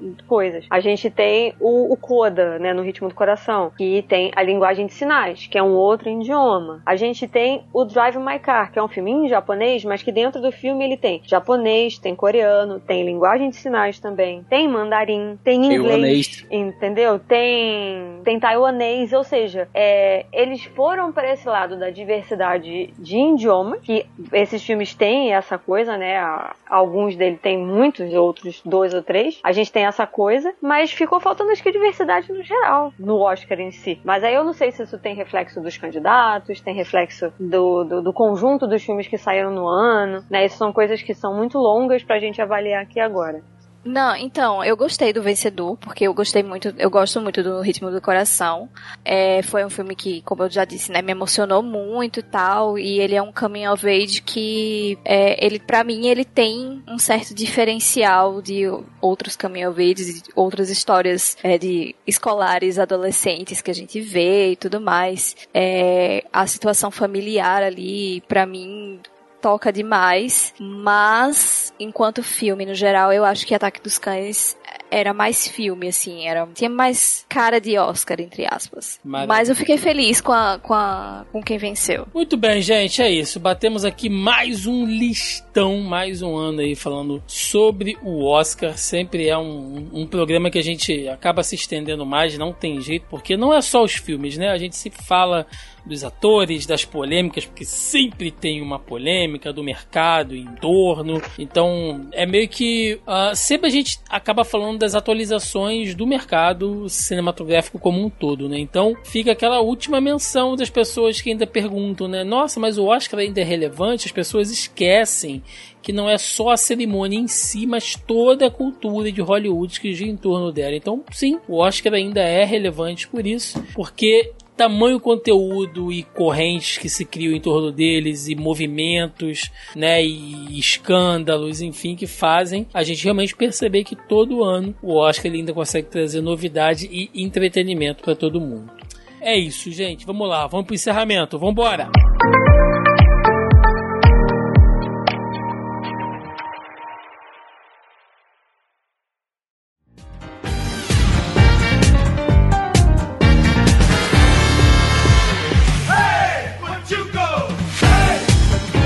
Chegamos ao final de mais um Zoneando Podcast no nosso característico e já tradicional programa do Oscar. Dessa vez aqui a 94 edição do Oscar, Oscar 2012. Uma edição que chegou né, como Duna, soterrando aí toda a premiação e como Will Smith dando na cara de quem não concordou com algumas coisas. Ah, você voltou 10 anos agora, você falou Oscar 2012. Não falei, mas eu tô ficando velho, porque semana passada eu falei, eu tinha que ter falado 2022, eu falei 2002. Fique feliz, porque ele já andou 10 anos dessa. Eu tô 10 em ficando, eu 10, tô, 20. eu tô ficando caduco, gente. Eu tô falando pra vocês que eu não consigo mais fazer as coisas há muito tempo. É aquele momento pra recadinho, jabal que vocês tiverem aí, Melissa Andrade. E é isso, gente. Eu tinha dito no podcast passado que o Thiago ainda não publicou, então vocês não ouviram, então não tem problema. Mas de qualquer jeito eu vou repetir. Que eu estava tentando fazer falar sobre os indicados do Oscar, não deu. Fiz um mini review, tá lá no meu Twitter pra quem quiser. Dá uma olhada lá. Coloquei todos pra quem quiser também. Está lá no Instagram, tá separadinho na área de destaque. E é isso. Tem uma recomendação pra fazer pra vocês aqui, que é uma série coreana que estreou. Quer dizer, acredito eu que seja coreana, não sei se o idioma tá em inglês, mas que estreou aí na Apple, né? Já que a Apple fez o lobby do caralho e comprou o Oscar pra Coda e Coda levou. É, o mais curioso aqui é da Apple e aqui no Brasil não está passando na Apple esse filme, tá na Amazon Prime, então vai entender. Mas eu recomendo pra galera aí Pachinko. Eu tô lendo o livro, eu tô amando. Eu tô muito curiosa pra ver essa série que fala sobre é, quatro gerações de uma mesma família, né, coreana, e que passou por uma série de coisas aí, que é historicamente correto. Então tá na Apple, já estreou os três primeiros episódios, vai lá assistir. E é isso, gente. Vou tentar alimentar o site sempre que possível, mas por enquanto estamos aí. Muito bem. Marcos Lázaro, por favor, seu recado, Ei, seu jabá. meu querido. Eu tô vendo aqui, olha, que segundo a Agência Espacial Europeia, o cometa Halley vai passar em 2061. Então talvez seja a próxima vez que você vai participar. Então Não, você gente, já não, dá não, seu, não. seu jabá aí. Não, não, não, não faça isso comigo quando for filme, porque vocês começaram a estender muitos assuntos pra outras coisas e tal, aí eu acabei ficando um pouco de fora. E eu tô também com, com problemas pessoais, então não, não, não- não mistura não. Porque você sabe que eu amo participar do, do, do, do Zoneando, pô, tá louco. Porque desde o início, desde que isso tudo era mato, eu tô aqui, então esse projeto aqui pra mim, não, de verdade, esse projeto aqui pra mim eu tenho muito gosto de fazer parte, é uma parada que eu sinto falta. Tá aqui hoje pra mim é realmente muito gratificante. E o episódio vai, vai ao ar que dia, Tiago? Quinta, sexta? Alguma coisa não, assim? Nem sei mais, cara, porque do jeito que tá. Não pergunta. Não tipo, pergunta. a hora que isso for lá, É, do tá jeito que tá, mas eu vou. Eu vou correr e na sexta-feira vai estar Bom, ar. então, rolou lives lá no, no, no- meu canal, no, no Sessão de Aluguel, no Analisador e no Treta Nerd. A gente fez uma sequência de lives intercaladas analisando as principais categorias do Oscar. Então, se por acaso você tá querendo ver os filmes do Oscar depois da premiação, às vezes você resolveu ter esse barato depois da premiação, então tem lá o Analisador, Treta Nerd, Sessão de Aluguel. Pode conferir as principais categorias, a gente trocou uma ideia lá. É, a gente fez a live da premiação lá no canal do Analisador. E como esse podcast provavelmente já vai ter saído, que é até o momento da gravação ainda não foi feita a live. Mas na quarta-feira, dia. Peraí, na quarta-feira, dia 1 dia 31, peraí. Quarta-feira, dia. Na quarta. É, dia 30. Na quarta-feira, dia 30, é, vai rolar lá no Sessão de Aluguel uma live ah, com as meninas, as três apresentadoras do Biscoiteira Cash. A gente vai trocar uma ideia conversando um pouco sobre a premiação do Oscar. A gente vai falar sobre as impressões que elas tiveram sobre a premiação sobre os últimos anos da premiação. A gente também vai trocar uma ideia sobre é, o, o que elas esperam do projeto, o que elas almejam com o projeto e tudo mais, porque o projeto delas é um projeto bem focado nessa época de premiação, então a gente vai também dar esse enfoque aí. Então, confere lá a sessão de aluguel no YouTube, sessão de aluguel no Instagram. Isso aí, confira o conteúdo que a gente produz de maneira emocional, divertida e é isso aí. Da maneira que a gente pode, eu, da, maneira que eu posso, eu conduzo o papo lá. É, Eu tento ser um cara tão legal quanto o Thiago faz aqui no, no Zoneano. Olha aí, mas no final ele me deu, me deu o tapa do amor do Will Smith agora aqui no final, Marcos Lázaro. Rosiana Marinho, mais uma vez, muito obrigado pela sua presença aqui, mais um ano. Temos que chamar Rose mais vezes para participar aqui com a gente. Eu não só- chamar ela pro meu canal, inclusive, Nossa, viu? Olha aí, cara. Ó, É contatinhos foda. aí Tá para ó. Eu participar fico, de eu, vários. fico, eu fico puto porque o Marcos vem pra cá, traz Denis, traz essa galera. Aí ele vem e leva os convidados bons e deixa o, É. o restolho pra gente aqui, cara. Mas o Denis fez um puta Entendeu? projeto do Oscar, viu? Tem que É. concordar, viu? Não, mas o Denis não, não participa mais, não. Da- da- da- Aqui não. O Denis tá, tá, tá muito ocupado fazendo live. Não participa mais. É... Você, Rosane Marinho, por favor, seu recado, seu jabá, mais uma vez, muito obrigado. Aliás, mais uma vez, parabéns, né? A gente lamenta muito que você tenha passado seu aniversário com a gente. O azar foi seu, mas. Tia Rose, desculpa, É, foi mal. Desculpa qualquer coisa, não teve bolo, hashtag, mas é isso, cara. Muito obrigado. Teve, e... Não teve bolo pra vocês, eu tô com bolo aqui do lado. Eu tô, com... tô Oh. lambuzada de glacê aqui, né? Mas Eu não sei o que é pior, se é não ter bolo ou se é comer um bolo ou vir na gente. Puta, nossa, seu bolo de climão. Vai lá, ô. Torta de, tem clim- bolo. torta de limão, Muito né? bom. Tem bolo na cozinha, vou pegar. Aqui tem bolo de chocolate e torta de limão, hein? Exato. É, é, então, é, quem quiser acompanhar, né, meu projeto é o Clube da Poltrona, clubedapoltrona.com.br. Também estamos lá no Instagram, no Twitter. Quem quiser me ouvir reclamando do BBB e de outras coisas da vida, no Twitter lá eu tô é, Rose, underline MH, Rose com IE no final, R-O-S-I-E. E é isso, gente. Muito obrigada aí por mais um ano, papeando você aí tem que vir sobre o Oscar. esbreguear a gente aqui, Rose. Tem Vamos. que cortar a gente também. Senão a gente fala, a gente fala de eterno, o Thiago fica louco. É. Aqui no. Aqui no Rio de Janeiro, esbreguear é dar um presta atenção. Em alguns lugares a gente fala que é dar um passa-moleque também. Não, então Passa chamar moleque é assim, bom. você falar, mas que porra é essa? Não, é, que acabei porra de é essa? começar a seguir a Rose aqui, filme magnífico. Não, roubou meu convidado. A Roubou gente meu vai falar de, a gente vai falar de BBB. Ô, ô, Rose, a gente vai falar de BBB na última semana no meu canal. Tá convidada já, viu? Vai acabar o canal? Ó, Não, na última semana do BBB, pô. Ah, você falou a última semana do canal. Eu falei, vai acabar o Não, canal. na última semana do BBB. Ah, tá, muito bem. É, gente, recadinhos de sempre. É, como vocês sabem, programa de lista. Dificilmente a gente passa pros ouvintes lá no nosso grupelho do Zoneando Podcast. Mas se você tá ouvindo esse programa, sabe que nós temos um grupo no Facebook, onde a galera vai lá, troca informação, compartilha seus projetos, enfim. E via de regra, toda semana eu vou lá, jogo o tópico da pré-pauta pra galera comentar, né? Deixar lá suas perguntinhas, seus comentários, suas piadinhas, enfim. Programa de lista, geralmente eu não faço porque são programas longos e que geralmente são muito fechados aqui na nossa opinião. E o Oscar nada mais é do que um programa de lista, né? A gente passa o listão aqui dos indicados e acaba ficando muito longo. Mas para quem quiser fazer parte, é só procurar Zoneando Podcast aí no Facebook que vocês nos encontram ou entra aqui na postagem original desse programa no nosso site, no zonae.com.br. O link tá logo aí abaixo ao player na postagem do programa. É, ainda nos recadinhos, sigam a gente nas redes sociais aí, no próprio Facebook, estamos no Instagram, aqui no YouTube, eu tenho um vídeo aí pra lançar aí sobre a treta do Will Smith também. Vou, vou tentar editar ainda essa semana, está difícil, mas vai sair vídeo aí falando dessas tretas e outras coisas. Temos nossas lives semanais também, todas as quintas-feiras, às 8 horas da noite aqui no canal. Também a galera tá começando a comparecer, a gente tá começando a criar essa cultura de live ainda, então a galera ainda tá chegando, mas tá sendo muito bacana, assim. O pessoal que tem vindo tá sendo muito legal, muito participativo e a nossa proposta é exatamente essa. Estamos no Twitter e também estamos no TikTok, né? Já falei que a gente tá no TikTok aí, é Zona E Underline Oficial. É só ir lá, eu vou ver se eu faço umas dancinhas, uns negócios aí pra conseguir uns seguidores. Não sei, gente, não sei o que eu vou fazer ainda, mas estamos lá. Preciso me comunicar com os jovens. Essa é a Ó, verdade. que ponto que o Thiago chegou. Ó, cara, estamos chegando nesse nível aí. Eu já, eu já falei quando bater mil inscritos lá, mil seguidores. Ó, não sei nem falar o nome da, da coisa da rede social. Eu vou fazer. Eu vou fazer a dancinha do pacificador. Então vocês vão lá e eu vou fazer toda a coreografia e tal. Vai, ser lindo, tá? Mas é isso. De cueca branca ainda, igual o John Cena. Mas é. Não, não, não, não, não, não.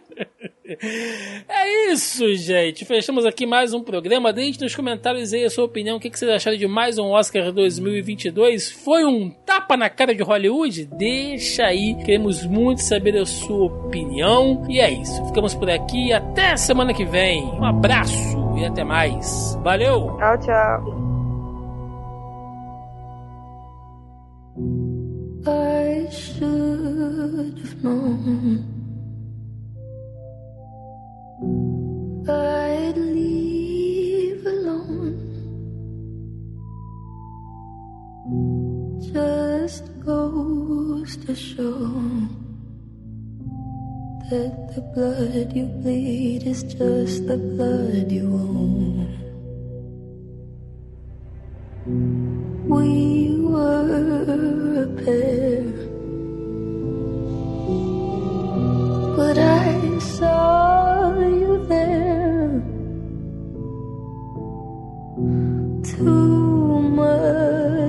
much. You were my life, but life is far away from fair. Was I stupid to love you? Was I reckless to help? Was it obvious to everybody else